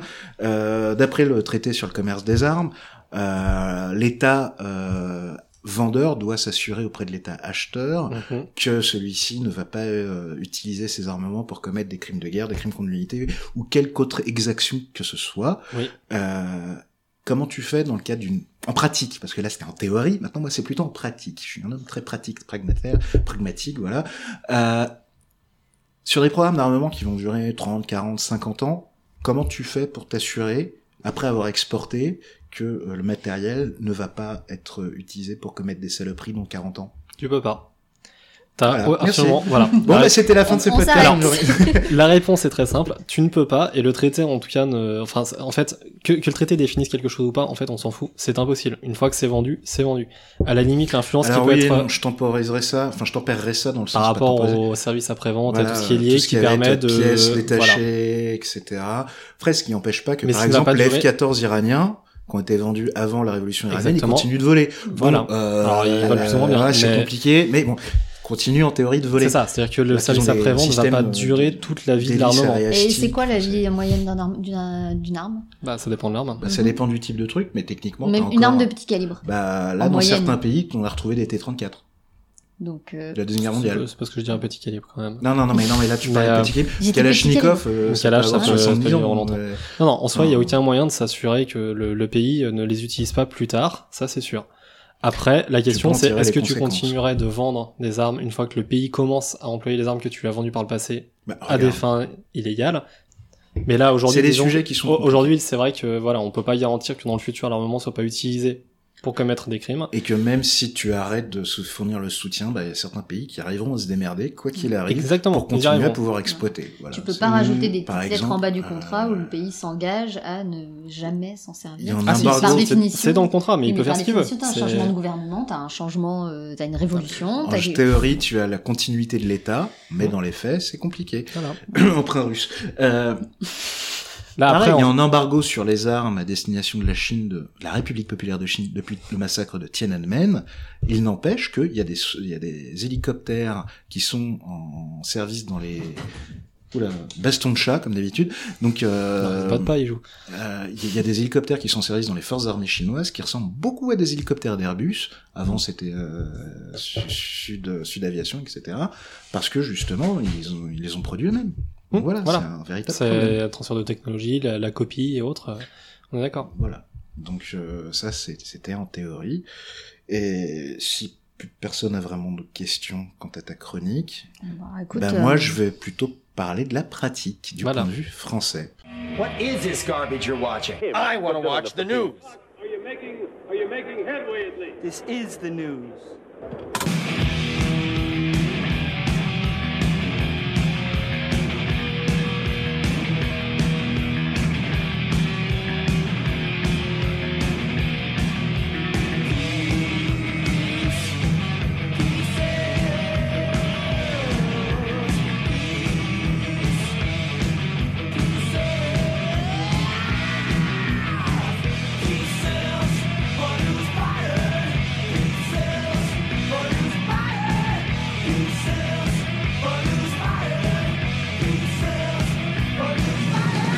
Donc, point de vue français, je vais vous parler d'une discipline, une noble discipline, même un art, qui se nomme le contrôle des exportations.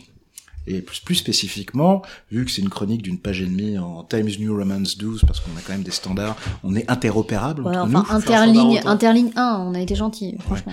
Donc, euh, ça va être le contrôle des exportations pour les nuls. Je vous traite pas de nuls, c'est juste que c'est quand même un truc qui est assez compliqué hein, pour la, pour avoir étudié ça pendant un peu plus d'un an. Donc voilà, c'est une présentation très sommaire, bien évidemment, s'il y a des praticiens qui bossent dans l'industrie, qui nous écoutent, ou au ministère, qui disent « Là, franchement, il va un petit peu vite, c'est normal. Euh, c'est de la vulgarisation pour les gens qui ne connaissent pas forcément. L'idée, c'est de vous présenter comment, en France, le dispositif se présente pour contrôler les exportations de matériel de guerre. Donc, vous vous en doutez, on n'exporte pas des armes comme on, vend du matériel agricole, même si les deux peuvent servir à faire des gros trous dans les champs. D'ailleurs, par principe, la production, la détention, la vente et l'exportation de matériel de guerre sont prohibées en France. Et j'insiste là-dessus. Ce dont je vais vous parler, c'est d'un régime dérogatoire. Il s'agit d'une discipline, donc, à part entière, assez obscure, avec ses règles et ses savoir-faire, et au doux nom de contrôle des exportations. On va tâcher de lever le voile sur cet art difficile, et je vais me concentrer sur le dispositif français à la, matière. Nicolo vous a présenté les traités et conventions qui en régissent, dans les grandes lignes et en théorie, les principes. Donc en France, le contrôle des exportations des matériels de guerre est une prérogative du pouvoir exécutif, c'est-à-dire le gouvernement et le président de la République, qui est chef des armées, d'après la Constitution française. Je précise, non, ça c'est en pratique, ça c'est en pratique. Euh, sauf sous Hollande où là quand même il avait quand même la. Non, la- stop. euh. Donc je précise matériel de guerre pour une bonne raison. Il existe une discipline parallèle qui s'intitule le contrôle des biens à double usage, qui, comme leur nom l'indique, sont des biens qui ont des applications tant civiles que militaires. Ce qui n'est pas sans poser des problématiques propres, notamment en termes de prolifération qui n'ont rien de simple. On va parler par exemple du nucléaire, du biologique, des sujets qui sont chers à Nicolas, du cyber, du spatial, de produits chimiques, etc., etc. Des trucs qui sont pas forcément conçus pour l'armement, pour la défense, mais qui peuvent avoir des applications militaires. Mais c'est pas le sujet du jour, donc on va laisser ça de côté. En France, le contrôle des exportations est réalisé sous l'égide du Secrétariat général à la défense et à la sécurité nationale, ou SGDSN, dans le cadre de la SIEMG. Ouais, on adore les acronymes en France, et pas qu'en France d'ailleurs. Surtout Dans dans l'armée. l'armée. Donc la SIEMG, c'est mais c'est pas l'armée, c'est pas l'armée. Donc la SIEMG, c'est la commission interministérielle, interministérielle, c'est pas l'armée. Commission interministérielle pour l'étude des exportations de matériel de guerre. La réglementation, elle, c'est très largement européanisé dans un souci d'harmonisation européenne. On, cit- on citera en particulier la position commune du 8 décembre 2008 qui fixe les grands principes qui doivent présider à l'exportation d'un matériel de guerre. Néanmoins, l'application du contrôle des exportations demeure de la stricte souveraineté et compétence des États. Des États membres. En gros, l'idée est que les services du ministère des Armées, des Affaires étrangères et de l'économie se réunissent, en gros une fois par mois, sauf les mois d'août j'imagine, pour étudier l'opportunité ou non d'exporter un matériel donné vers un pays donné. On parle d'opé- d'opération d'exportation de matériel de guerre. Et cette analyse produit-pays est fondamentale. Exporter un matériel donné vers un pays bas A n'impliquera pas les mêmes enjeux que vers un pays B. Donc on est sur du cas par cas. On trouve à la table de la Siemge de nombreux acteurs. Les états-majors, les services de renseignement, les services juridiques, des analystes prospectifs et financiers, des conseillers diplomatiques et, et politiques, etc. Les trois ministères que je viens de vous citer, qui sont euh, affaires étrangères et euh, Économie. économie, ont des voix délibératives. On peut aussi inviter en fonction des sujets. Ils peuvent, euh, la CIEM, je peux aussi inviter des euh, des ministères qui ont euh, juste euh, qui donnent juste leur avis juste pour avis donc euh, ils votent pas sur les, exportations euh, qui peuvent être le ministère de l'économie et des finances le ministère de l'intérieur etc etc tous ces acteurs réunis au même milieu présidé par le SGDSN qui dépend du Premier ministre, donc, ils vont échanger leurs points de vue dans une logique d'interdisciplinarité pour juger de la pertinence de l'opération. Seront ainsi étudiés les risques et opportunités politiques, militaires, juridiques, financiers, économiques, diplomatiques, euh, les enjeux liés à la stabilité et à la sécurité régionale, euh, Vas-y, vas-y, continue. non, c'est le chat, t'inquiète. Euh, les questions de prolifération, etc., etc. Toutes ces questions qui vont peser sur l'opération. Et à la fin, c'est le Premier ministre, une fois que les gens qui donnent leur avis donnent leur avis, euh, c'est le Premier ministre ou son représentant qui va trancher. C'est donc l'autorité politique qui garde le dernier mot et qui donne son avis et qui décide, après avoir consulté les experts. Celle-ci, c'est-à-dire l'autorité politique, a alors trois options. Un, refuser l'opération. Là, ça veut dire que l'industriel a mal fait son boulot. Il a demandé une licence de- d'exportation alors qu'il n'en avait pas le droit. Mhm. Enfin, qu'il n'aurait pas dû le faire, il a mal anticipé. Il peut autoriser avec euh, l'ex- le- l'exportation via une licence d'exportation. Bon, il en existe différents types, mais on va pas rentrer dans le détail. Ou enfin, et c'est en général ce qui se passe, le pouvoir politique peut autoriser sous condition l'exportation. Il va donc assortir la licence d'exportation de conditions que l'industriel va devoir remplir. Par exemple, ça peut être autoriser l'exportation d'un matériel aux capacités dégradées ou demander à l'exportateur, l'entreprise donc, de prendre des dispositions en matière de sécurité, qu'elles soient physiques ou informationnelles. Dans la pratique, les entreprises de défense souhaitant exporter un matériel de guerre doivent en faire la demande auprès de la Direction générale de l'armement via un outil informatique dédié qui s'appelle SIGAL. Encore un magnifique acronyme qui s'intitule Système d'information de gestion et d'administration des licences d'exportation. Mais c'est un travail de fourmi. Ah, Lol. Euh, l'exportation est l'exportateur est invité à faire preuve d'exhaustivité, à détailler l'opération pour que l'administration puisse décider avec un bon niveau d'information de si oui ou non elle euh, elle, euh, Elle autorise l'exportation. Et euh, ne pas donner des informations à dessein et garder euh, et garder des détails un peu croustillants pour toi c'est jamais une bonne idée parce que tu risques la tôle donc euh, voilà donc si l'opération est autorisée par euh, une licence, elle est notifiée par les douanes, parce que euh, in fine c'est les douanes qui vont vérifier. euh, les douanes ils vont débarquer un missile, ils vont demander un petit papier quand même pour laisser passer. Hein, Tamponner, tamponner le oui. papier. Double tamponné même. Donc une fois que l'exportateur a sa licence, ses obligations sont loin d'être terminées, bien au contraire. Une licence d'export- d'exportation ne vaut pas un blanc-seing. Il y a un contrôle a posteriori. La DGA procède ainsi à des contrôles sur pièces, c'est-à-dire sur la base des comptes rendus semestriels et des documents que l'exportateur est tenu de le communiquer, comme par exemple des certificats d'utilisateur final ou des clauses de non- non-réexportation. Mais on parle là vraiment de gros dossiers avec un formalisme juridique assez poussé. CF Lord of War. Comment? CF Lord of War. Euh, Non, parce que justement, lui, c'est pas un exportateur légal, c'est un... Non, mais il y a une C'est scène un euh, trafiquant. avec une histoire justement de d'un certificat d'exportation, de euh, un bien réexporté, un certificat d'utilisation finale qui était falsifié pour des hélicos. Oui, bah voilà, bah voilà, bah c'est ça, c'est ça. Mais lui, c'est un méchant, c'est pas Oui, un oui, gentil. oui, voilà. C'est un pas méchant. ça la C'est vie, hein. Je, C'est je fais allusion au document. Euh, Pas- si, c'est tiré d'un vrai mec qui s'appelait Victor Boot, euh, qui est en tôle en Thaïlande, là, enfin bon, passons. Donc, euh, le contrôle mené par la DGA peut aussi euh, se baser euh, sur place, peut aussi être fait sur place, via un audit. Un audit ou un audit. Non, audit, c'est la voiture. ouais, un Audi, audit. Donc ça demande donc de... Il est bon, ce whisky du Jura. Euh, donc euh, ça demande à l'exportateur un gros travail de suivi, d'archivage, de classement, d'expertise juridique. Et depuis l'instauration de ce contrôle a posteriori, donc c'est-à-dire après l'autorisation d'exportation, on note un développement important de la fonction export-contrôle chez les entreprises de défense. Ce qui est quand même somme toute logique. Euh, parce que oui, c'est du serious business, comme je le disais tout à l'heure. En cas de manquement, il y a un risque de sanction pénale, avec des amendes, voire de la prison à la clé pour le mec qui a signé alors qu'il devait pas signer. Et ça, c'est uniquement pour le dispositif français. Et la législation française, si jamais votre matériel de guerre inclut des composants étrangers, américains par exemple, hein, c'est un exemple qui me vient à l'esprit, euh, voilà, sans trop chercher, euh, avec notamment les fameuses normes ITAR dont on a parlé à plusieurs reprises dans le cadre de ce podcast et ailleurs. Mais bon, c'est pas les, les, les seuls. Hein. Ça peut être par exemple les droits d'exportation allemand, anglais ou je ne sais quoi, même suédois. Euh, voilà. Dès lors où tu as des euh, matériels qui viennent d'un autre pays, il faut euh, te conformer à leur législation nationale, ce qui est normal. On a d'avoir un droit de regard. Bah oui. Dès lors, voilà, il va falloir se conformer aux législations et procédures de ces pays également. Donc ça demande quand même d'être euh, au fait de pas mal de législations, de procédures, etc. Il faut pas trop se- pas trop te planter, surtout avec les Américains. Euh, donc c'est un travail considérable et minutieux. Et enfin, politiquement, l'exportation de matériel de guerre et assimilé fait l'objet chaque année, comme on le disait en introduction, d'un rapport au Parlement qui présente non seulement les licences d'exportation accordées dans l'année écoulée, sans rentrer dans le détail, bien évidemment, on est juste sur des grandes colonnes de type d'armement, on veut pas dire qu'on a exporté tant de rafales pour tel prix, parce que c'est une importance quand même, euh, tu vas pas donner ce genre d'informations euh, publiquement, mais euh, comme on l'avait dit, ça présente également la, stratégie en matière de- d'exportation d'armement, les enjeux aux, aux yeux du ministère de la Défense, les contraintes, etc., etc.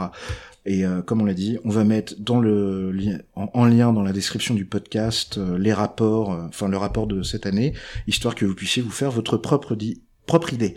On notera hein, que ce rapport, produit à titre d'information, s'attire régulièrement des critiques, euh, certains souhaitant en effet instaurer un contrôle parlementaire à proprement parler euh, de des exportations d'armement. Voilà, faut le signaler. Il y a des gens qui veulent que le Parlement ait plus un mot à dire en la matière. C'est totalement, voilà. C'est recevable. On est en démocratie. pas, quelque chose qu'on euh, abordera dans ta chronique, Mais merci pour la transition, ouais. Euh, je t'en prie, même s'il y a deux trois questions, comme. Euh, exactement. Première question. Euh, une petite question sur le SGDSN. Et Donc, si je ne me trompe pas, et ça peut m'arriver, c'est euh, le SGDSN en tant que tel n'est pas n'est pas très vieux. En fait, c'est 2008, on avait dit. Est-ce que est-ce que avant cette euh, avant la création du SGDSN, on va dire sous cette forme actuelle, est-ce que c'était déjà euh, les mêmes procédures de contrôle, les mêmes entités, les mêmes euh, voilà, les mêmes processus qui étaient appliqués ou est-ce qu'il y a eu un changement radical récent Alors, c'est compliqué, comme d'habitude. Euh, donc, euh, je vais vous mettre le site du S- euh, le lien vers le site du SGDSN dans la dans la description du podcast, enfin de l'épisode, euh, parce qu'il est assez bien fait à mon sens. Euh, mais pour présenter rapidement les choses, en fait, euh, l'ancêtre du SGDSN, il est assez récent. En effet, en fait, après, tout dépend ce que tu entends par récent. Hein, si t'es moderniste ou si t'es spécialiste de l'histoire antique. En fait, l'ancêtre du SGDSN, c'était le Conseil supérieur de la défense nationale, qui a été fondé le 4 avril 1906. Ouais, quand même. Euh, après, le SGDSN, enfin l'ancêtre du SGDSN, avant de donner, le SGDSN a évolué à plusieurs reprises, etc. Il a changé de crémerie, enfin d'autorité de tutelle politique, etc. Ça a été parfois en état-major ou je ne sais quoi. Puis au gré euh, des soubresauts de l'histoire, bien évidemment. Donc, euh, euh, dans ses prérogatives actuelles en termes de contrôle des exportations, ça remonte au moins aux années 60, Mhm. 1962. Donc c'est des procédures qui existent depuis quand même un certain temps. qui ont évolué avec la Et- législation, avec les obligations, etc. Avec les technologies. Mais, les technologies, bien évidemment. Voilà, ça a évolué, bien évidemment. Mais euh, ne serait-ce que assez récemment, c'était en 2013-2014, on est passé du contrôle a priori au contrôle a posteriori, qui fait peser plus de plus de responsabilités sur le, dos des industriels, justement. Et, euh, Donc ça c'est un changement quand même important. changement très Assez important qui a été décidé en 2013 ou 2014. Voilà. Mais euh, dans les faits, euh, contrôle des exportations, ça existe depuis euh, pas mal de temps. euh, on n'était pas en mode YOLO, you libre, euh, roue libre jusqu'en 2008, tu vois. Enfin, non quand même, on a essayé de faire attention. Voilà, il y a eu pas mal d'influences diverses entre les traités internationaux, l'Union européenne, etc. Mhm. La législation a évolué de son côté, mais voilà. Euh, depuis au moins les années 60, il y a eu ce souci d'avoir un, un, tr- un- un organisme interministériel pour pouvoir justement évaluer dans la pluralité euh, d'enjeux et de contraintes ces, ces opérations d'armement, enfin d'exportation. D'accord, merci Wael. Et je t'en prie. Euh, bah moi, je vais revenir sur euh, les sanctions. Ah, On a parlé des, des sanctions internationales, donc qui, avec tous les problèmes qu'on leur connaît, de toute évidence, c'est plus efficace à l'échelle nationale. Alors, Ah, que- en quels sont théorie. les, en théorie à nouveau, Quelles sont les sanctions pénales en cas d'exportation d'armes non autorisées? Alors en théorie, au moins en France. Alors en France, euh, c'est simple, je vous renvoie au code de la défense. Alors le code de la défense, je l'ai imprimé, c'est l'article L200 alors L 230 ouf, L 2339-11 alinéa euh, tiret 1 pardon. Je mettrai le lien. Donc est puni d'un emprisonnement de 5 ans et d'une amende de 75 000 euros. Bon, euh, en fait, il cite pas mal d'autres articles, mais je vous mettrai le lien si ça vous intéresse, si vous n'avez pas de vie. Euh, donc en fait, grosso modo, le fait d'exporter, même d'importer, euh, ça c'est autre chose, mais le fait, euh, c'est pareil d'ailleurs, le fait d'exporter ou d'importer un armement sans autorisation, en théorie, c'est 50 taux et 75 000 euros d'amende. Pas grand chose, 75 000 Au euros par rapport ouais. à la manne financière que ça représente l'exportation. Il y a quand même 50 tôles.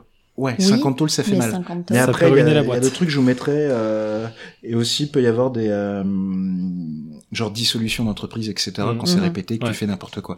Bien évidemment, et ça c'est une condamnation à mort d'une entreprise. Pour citer mon prof de droit de- des affaires d'Assas, qui a comparé euh, la dissolution d'une société et la peine de mort. Pour lui, c'était la même chose. Sympa. Voilà. Quel homme charmant. Bravo. Assas. ouais, voilà. Donc euh, voilà, donc euh, c'est dans le code de la défense, c'est pas dans le code pénal, hein, pour le coup, c'est Mhm. dans le code de la défense. Euh, vaut mieux faire gaffe quand tu signes, faut avoir confiance euh, dans un petit gars que tu payes pour vérifier derrière. Parce que Voilà, j'imagine qu'il y a une. Est-ce qu'il y a une aide euh, Donc c'est une question euh, par rapport à ce que tu dis, Alors. de la part de l'État pour conseiller justement les entreprises. Ah non, non, non, non, non, tu te démerdes et puis ils en mettent en tôle, euh, et- ils en mettent 50 en tôle tous les ans. Non, non, mais euh, ça, déjà, c'est des, comme n'importe quelle infraction, il y a le principe de la personnalisation des peines, les juges ne mettent pas euh, le max tout le temps, hein, Mhm. euh, même rarement, c'est que quand ça se justifie. Genre le mec, ça, ça fait 75 fois qu'il le fait, déjà, t'aurais peut-être dû changer de boulot et les planter à les radis, d'une part, mais euh, plus sérieusement, euh, voilà, euh, ça c'est des peines théoriques, hein, c'est Mhm. le maximum. Euh, dans les faits, je rigolais, euh, il y a un site internet qui est assez bien foutu, même s'il est pas super ergonomique, hein, c'est un peu chum, hein, bon c'est défense.gouv, euh, c'est Xarm, Mm. Xarm, euh, vous pouvez retrouver là-dessus toutes les euh, les textes, etc. Il y a des petits guides et tout, euh, genre t'es une PME de 15, euh, 15, 15 salariés au fin fond de la Creuse, tu fais un matériel de guerre, tu veux exporter, déjà c'est une bonne porte d'entrée. Mm. Bon, faut savoir utiliser Internet, mais bon, maintenant tout le monde sait plus. savoir faire. naviguer dans les sites internet. Déjà, la faut avoir Internet. Hein Ah, Pardon. Et ensuite, tu peux toujours décrocher ton téléphone, essayer d'appeler euh, les gars à la, La DGA. ministre.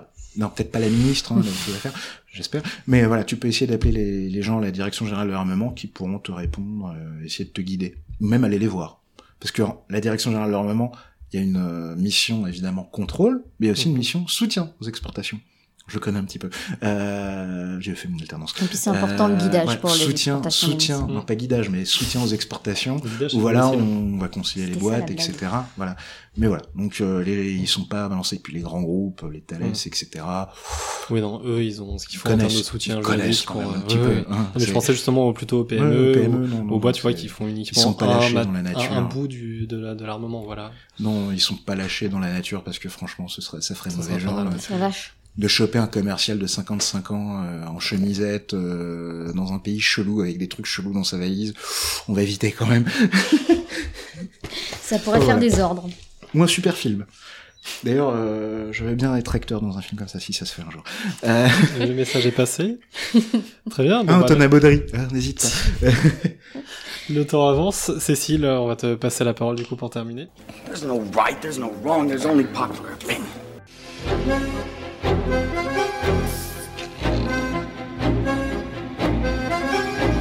Je vais clore du coup ce podcast avec euh, une petite chronique sur la politique d'exportation d'armes, mais l'opinion publique ou les opinions publiques, ça dépend comment vous voulez l'écrire.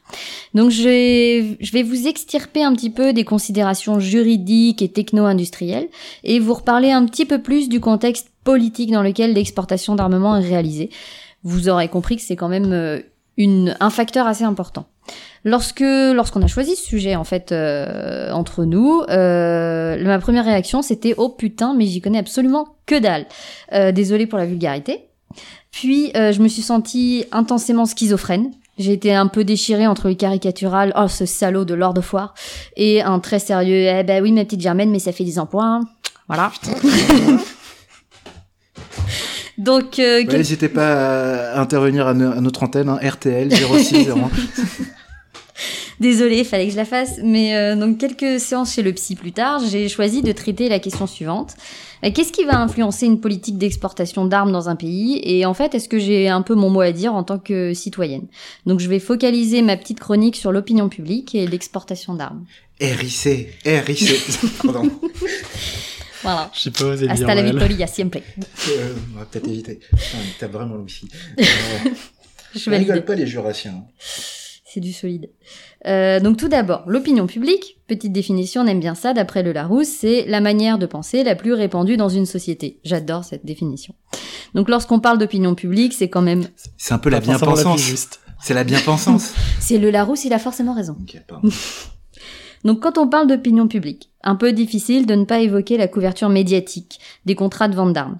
Si on revient sur un petit peu d'actualité, même si on vous en a déjà un petit peu gavé euh, depuis le début, on trouve en vrac euh, des articles dans les médias qui saluent un colossal contrat, et là je mets des guillemets parce que je cite les titres des journaux, signé avec l'Australie pour 12 sous-marins short fin, 31 milliards d'euros et 6 000 emplois dans les deux pays, etc. etc. Barracuda short film, en fait. Je vais pas y arriver. Hein. Ouais, désolé, mais c'est moi qui suis chiant. Non, mais c'est pas grave. Faut être pointilleux dans la vie. Euh, mais on trouve aussi des articles récents qui dénoncent des contrats avec l'Arabie Saoudite ou des affaires comme celle du Rafale indien, etc., etc. Je ne vais pas aller plus loin, mais tout ça pour vous dire qu'apparemment je suis pas la seule schizophrène sur le territoire national. Je vais m'appuyer en fait dans cette chronique sur une très bonne étude menée par Lucie Béraud-Sudreau, Samuel Faure et Michael Sladezek en 2015 dans la revue Politique européenne. Donc dans cet article, les auteurs remettent en question l'idée selon laquelle la politique d'exportation d'armement serait majoritairement influencée par les cadres internationaux, la relation État-industrie ou encore l'orientation politique du gouvernement. L'hypothèse que les auteurs défendent, c'est que c'est le degré de contrôle du Parlement et l'opinion publique, en fait, qui sont les principaux influenceurs et qui permettraient d'anticiper la politique d'exportation d'armes d'un État. C'est une hypothèse et je trouve qu'ils la défendent pas trop mal dans, ce- dans cette euh, analyse. C'est la notion de science que j'ai trouvée assez intéressante. Cette notion de science, elle se rapporte au niveau d'attention porté par les citoyens à un problème public. Et dans le cas du contrôle de l'exportation d'armement, ben, on observe de réelles disparités entre différents pays.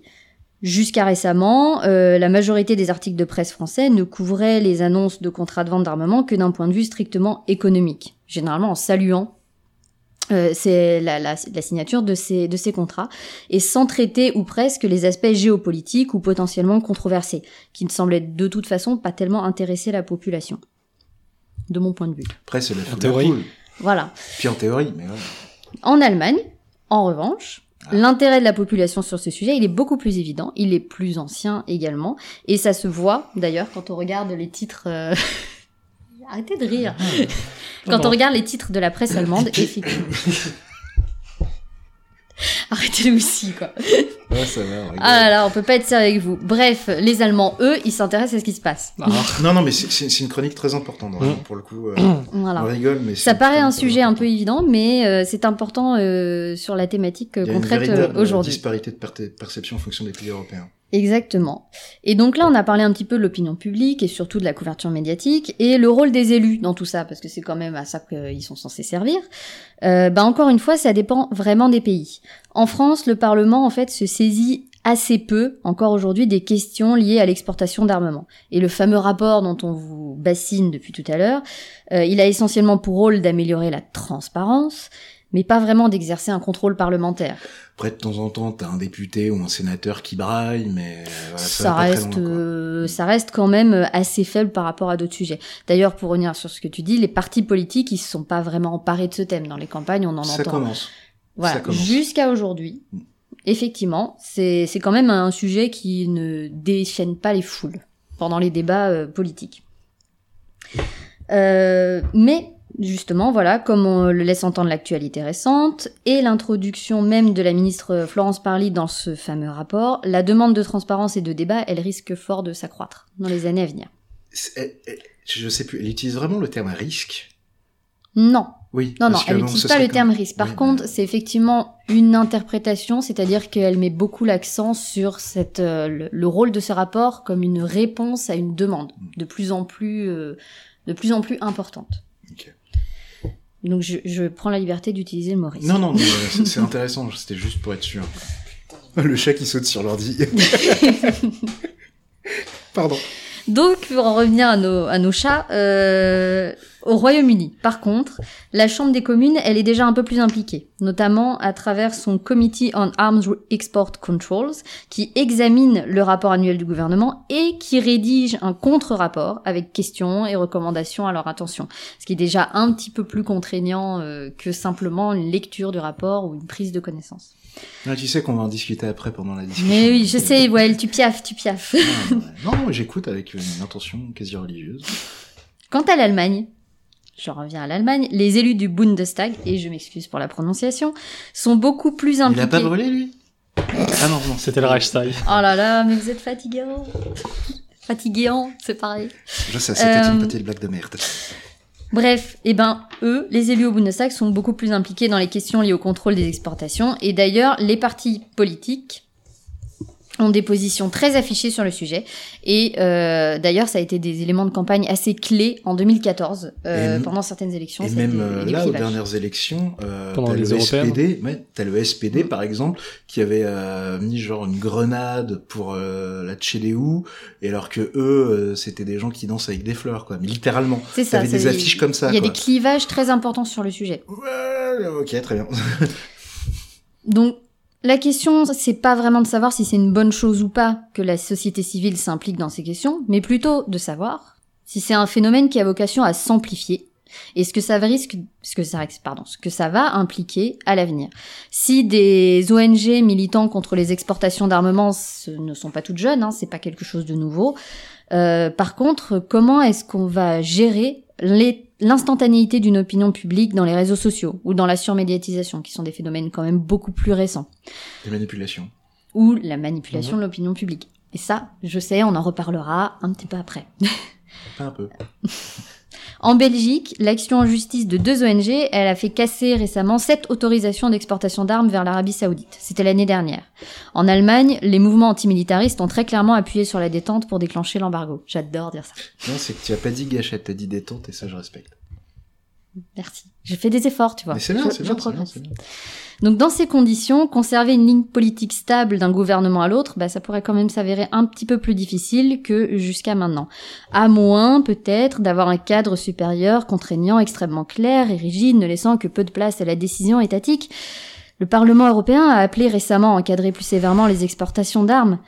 Mais bon, hein, euh, on va pas se leurrer. Euh, je sais- Théorie. on, on pourra reparler de l'efficacité en théorie. Voilà de ces, de ces instruments. Euh, et en parallèle, euh, je précise que le Fonds européen de la défense de 13 milliards d'euros, dont, euh, dont Wael a parlé déjà tout à l'heure, C'est 13 milliards d'euros sur, sur 7 ans. Sur c'est 7 que ans. dalle, enfin, ouais.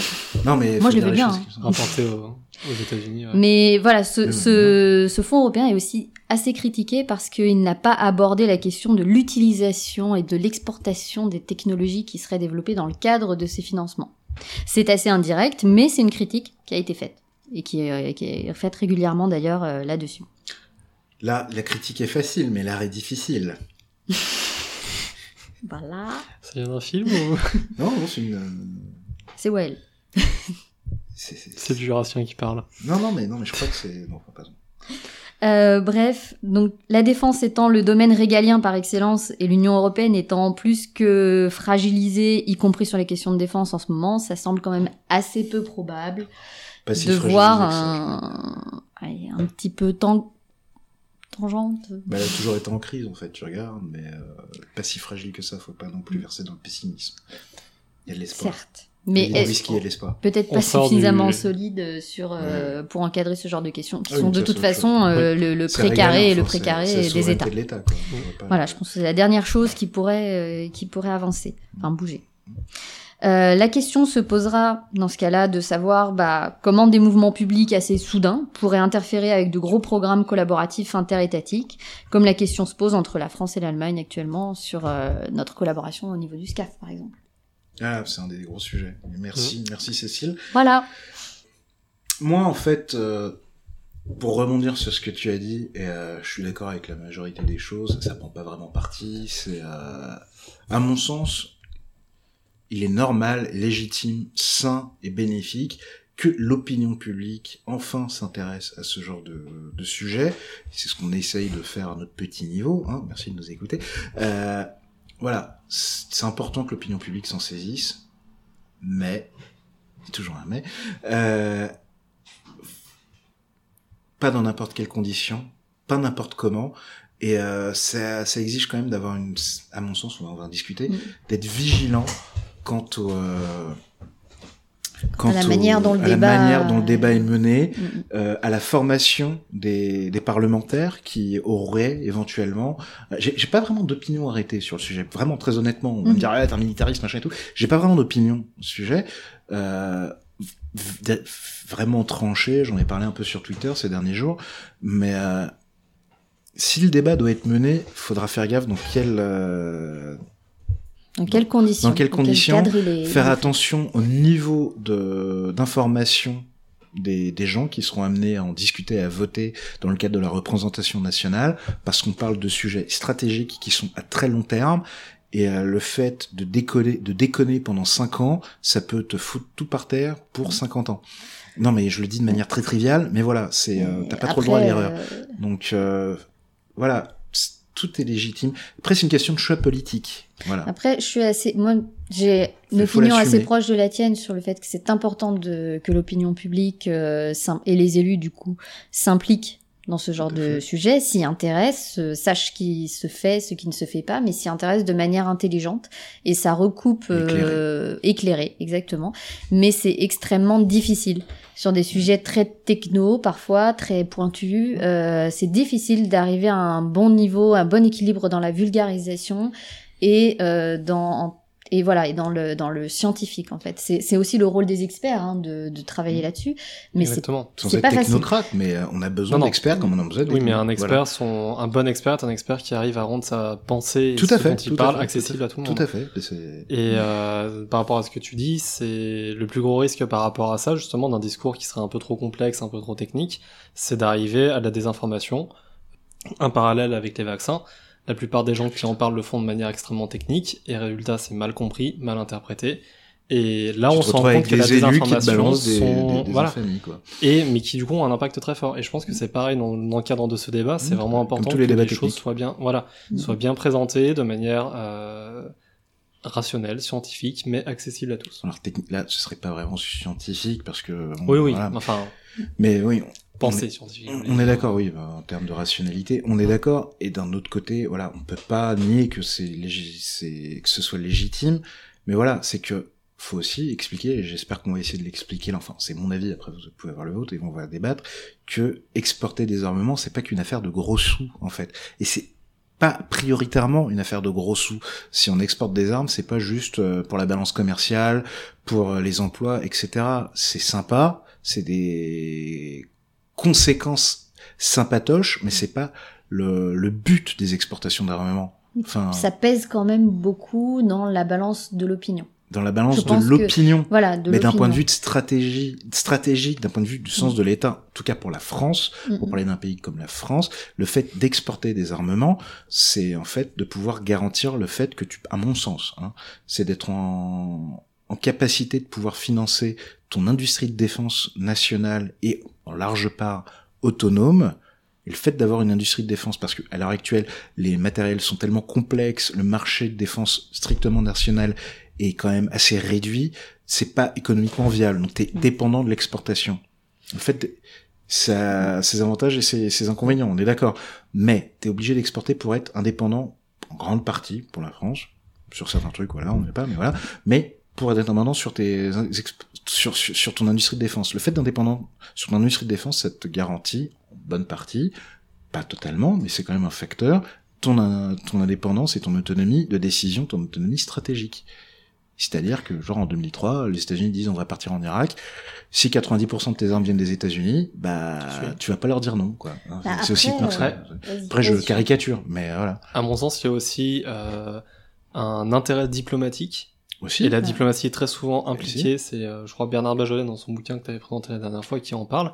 En tant que diplomate, il a servi Ah, Un ambassadeur fort peu diplomate. Voilà, mais il a été impliqué dans justement euh, la promotion de contrats d'armement dans les pays dans lesquels il a été en poste. Tout à fait. Donc il y a vraiment un, un aspect diplomatique. D'influence, voilà, d'influence, etc. pour moi. Ça- la- il y non, a ça le- participe chose en plus. C'est en plus, c'est des choses- euh, Il y a l'exportation, c'est enfin, multifactoriel. en, ter- en termes d'outils, en tant qu'outil d'influence.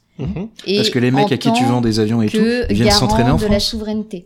Et surtout les à qui C'est c'est des avions, choses ça fait partie totalement de- différentes. Et C'est pas moi, différent, c'est pas différent. Le fait d'avoir une voix c'est complémentaire. indépendante, c'est complémentaire. Le fait d'avoir une voix indépendante qui porte, à mon sens, euh, dans le concert des nations et de par le monde, de manière d'avoir ta propre voix, ça fait aussi partie de ta souveraineté. Ça te permet de défendre tes propres Oui, intérêts. voilà, qui mais sont là, pas on est, forcément on est dans la ceux, bah, des défense euh, de ses intérêts, pas forcément dans l'influence. Bah, c'est la souveraineté. Défendre tes intérêts, ça passe aussi par l'influence.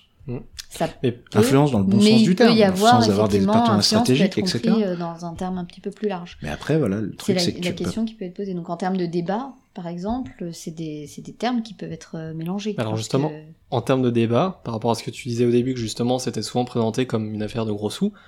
On parle rarement des questions d'influence, des questions de souveraineté, dans le cadre des débats sur l'exportation Je d'armement. pense que c'est ce qui va venir euh, avant. J'espère que ça vient. Je pense que c'est les questions viendra. qui vont être soulevées en Parce premier. Il y a un gros travail de c'est-à-dire pédagogie. le, le, le contexte géopolitique, euh, le, le- Bah, J'espère en effet que Que ça viendra, mais aujourd'hui j'ai pas la sensation qu'on en parle tant que ça. Et vraiment dans le débat public. Plus qu'avant. si, si tu devais exporter qu'à des démocraties, bah déjà tu tirais pas très loin. Que les, les États avec lesquels tu es obligé d'avoir des relations, c'est pas forcément des. Non mais c'est voilà. Non mais je me fais un peu l'avocat du diable, mais voilà, c'est que tu peux pas, tu peux pas te couper du monde, du reste du monde, quoi, à mon sens. Et puis aussi, on va repartir sur mon signal faible. Il y a des pays qui vont reprocher à la France, mais aussi à d'autres pays d'exporter auprès de, de certains pays. En attendant, bah ils achètent américains. Disons que c'est une euh, euh, réflexion un peu plus, c'est c'est un peu plus compliqué effectivement que compliqué, euh, faut pas faut pas vendre aux méchants parce qu'il y a pas des méchants et des gentils, c'est un peu plus compliqué que ça. Mais il y a quand même des critères qui existent et Tout je pense fait, que la question centrale n'est pas forcément est-ce qu'on doit exporter ou pas, mais comment on encadre cette exportation. Et en France, on a effectivement un système un peu particulier qui est pas aussi euh, comment dire centralisé qu'en Russie, par exemple. Il y a déjà un minimum de dialogue par rapport à ce qui se passe en Russie euh, en termes de contrôle euh, politique euh, des exportations. Mais euh, voilà, peut-être que je me trompe. Bah, Euh, disons qu'en Russie, c'est un peu qui en veut, quoi.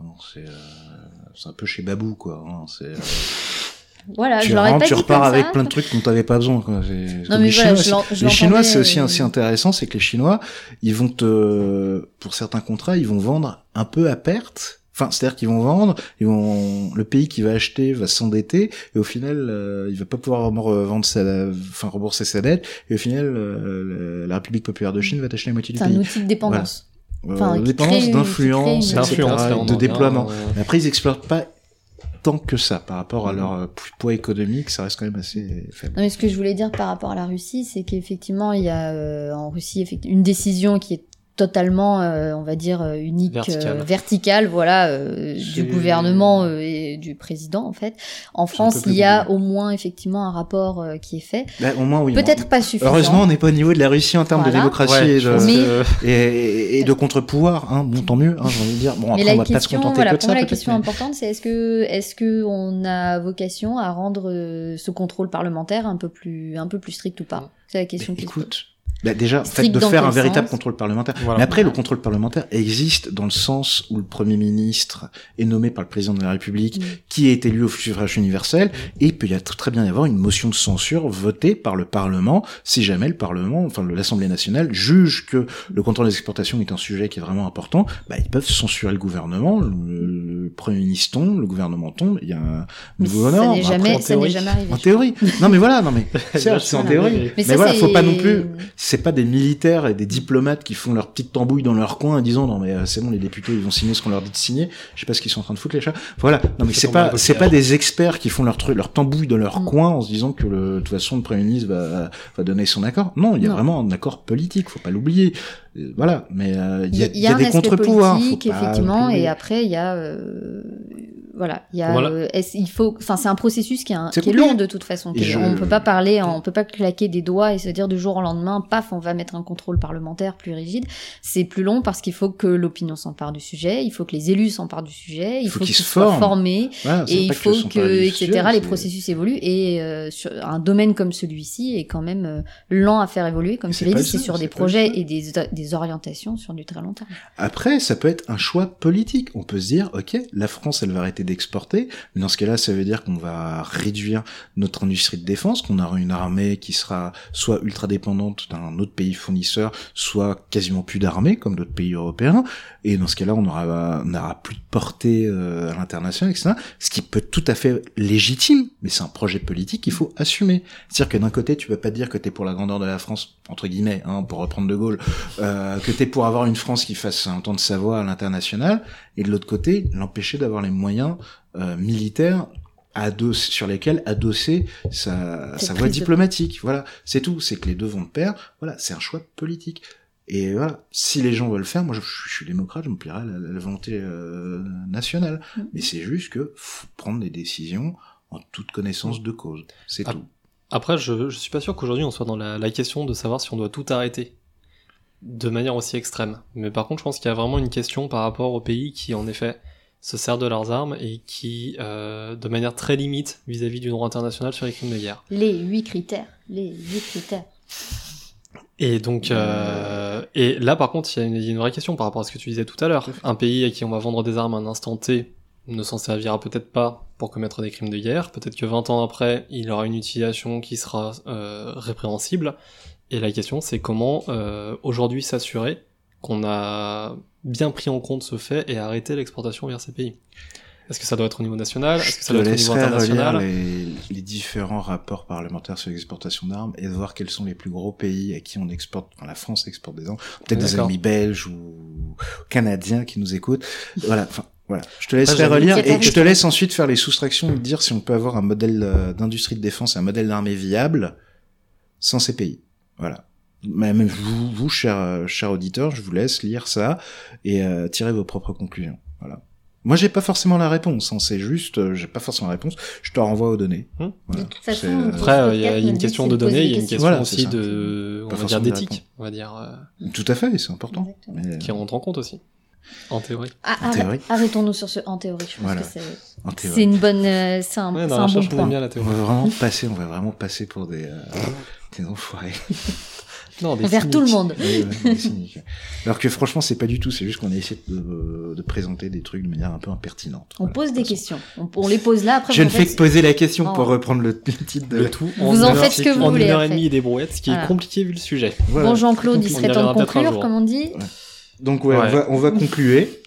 Donc euh, déjà, on tient à vous rappeler si vous le suivez pas encore ou déjà qu'on a un Twitter, un compte Twitter qui s'intitule podcast Damoclès. Il n'y a pas de tiret, euh, parce qu'ils ont mis un tiret, mais il n'y a pas de tiret entre le podcast et Damoclès. Donc c'est podcast Da- Damoclès. On vous rappelle aussi que on a un email qui s'intitule podcast.damoclès.protonmail.ch donc n'hésitez pas à nous faire un retour, on en a de Mhm. temps en temps, Eh on ben, essaye d'y répondre quand on On remercie d'ailleurs les gens qui nous ont fait des conseils, des retours euh, Tout sur fait, Twitter. ces derniers temps, Et on est par vraiment euh, ravis d'en avoir, et donc n'hésitez pas à continuer. Voilà. Euh, On doit remercier aussi, on doit remercier pour le son, on doit Mhm. remercier, euh, Scotch. on doit remercier Scotch pour la musique. Enfin, pas euh, toutes les originale. musiques et les Voilà. pour les, Les musiques les musiques que originales. vous retrouvez depuis un moment maintenant. hum, Euh, que vous appréciez. il- La Marseillaise au cas où. priori, La Marseillaise au cas où. Euh, donc merci à Scotch encore une fois pour euh, le système de son. Merci à, à l'honorable juge Perrault. Perrault. Voilà. Euh, et puis euh, un petit peu à ma maman aussi. Aussi, oui. Exactement. Voilà. Tout à fait. Bisous maman. Euh, Et puis ben, on vous invite à, à partager euh, l'épisode sur Twitter, sur euh, les réseaux sociaux, de laisser des commentaires, des étoiles sur iTunes, ça va et ça de pas hésiter à nous, voilà, exactement, à nous relayer. euh, c'est important euh, Si ça pour vous le plaît. podcast. Et si, ça, vous plaît, et si ça pas, vous plaît pas, faites-le nous faites-le savoir quand aussi. même. Faites-le quand même à des gens que vous aimez pas. Mais- Faites-nous merci. Ouais. savoir aussi si ça vous plaît pas. oui, Si aussi. ne vous plaît pas. Au moins Voilà. qu'on sache pourquoi. Voilà, c'est. après, Bah, On peut pas contenter tout le monde. C'est voilà, Il n'y a plus qu'à vous souhaiter une bonne nuit sur cet épisode bon euh, bon de licorne et de, de paillettes. Et puis au voilà. mois prochain. Bisous, même euh, un peu plus tôt. Enfin, on verra ce qu'on va Oui, faire. enfin, c'est. Ah, ne spoil pas. Bon, allez, bisous les gens. Salut Salut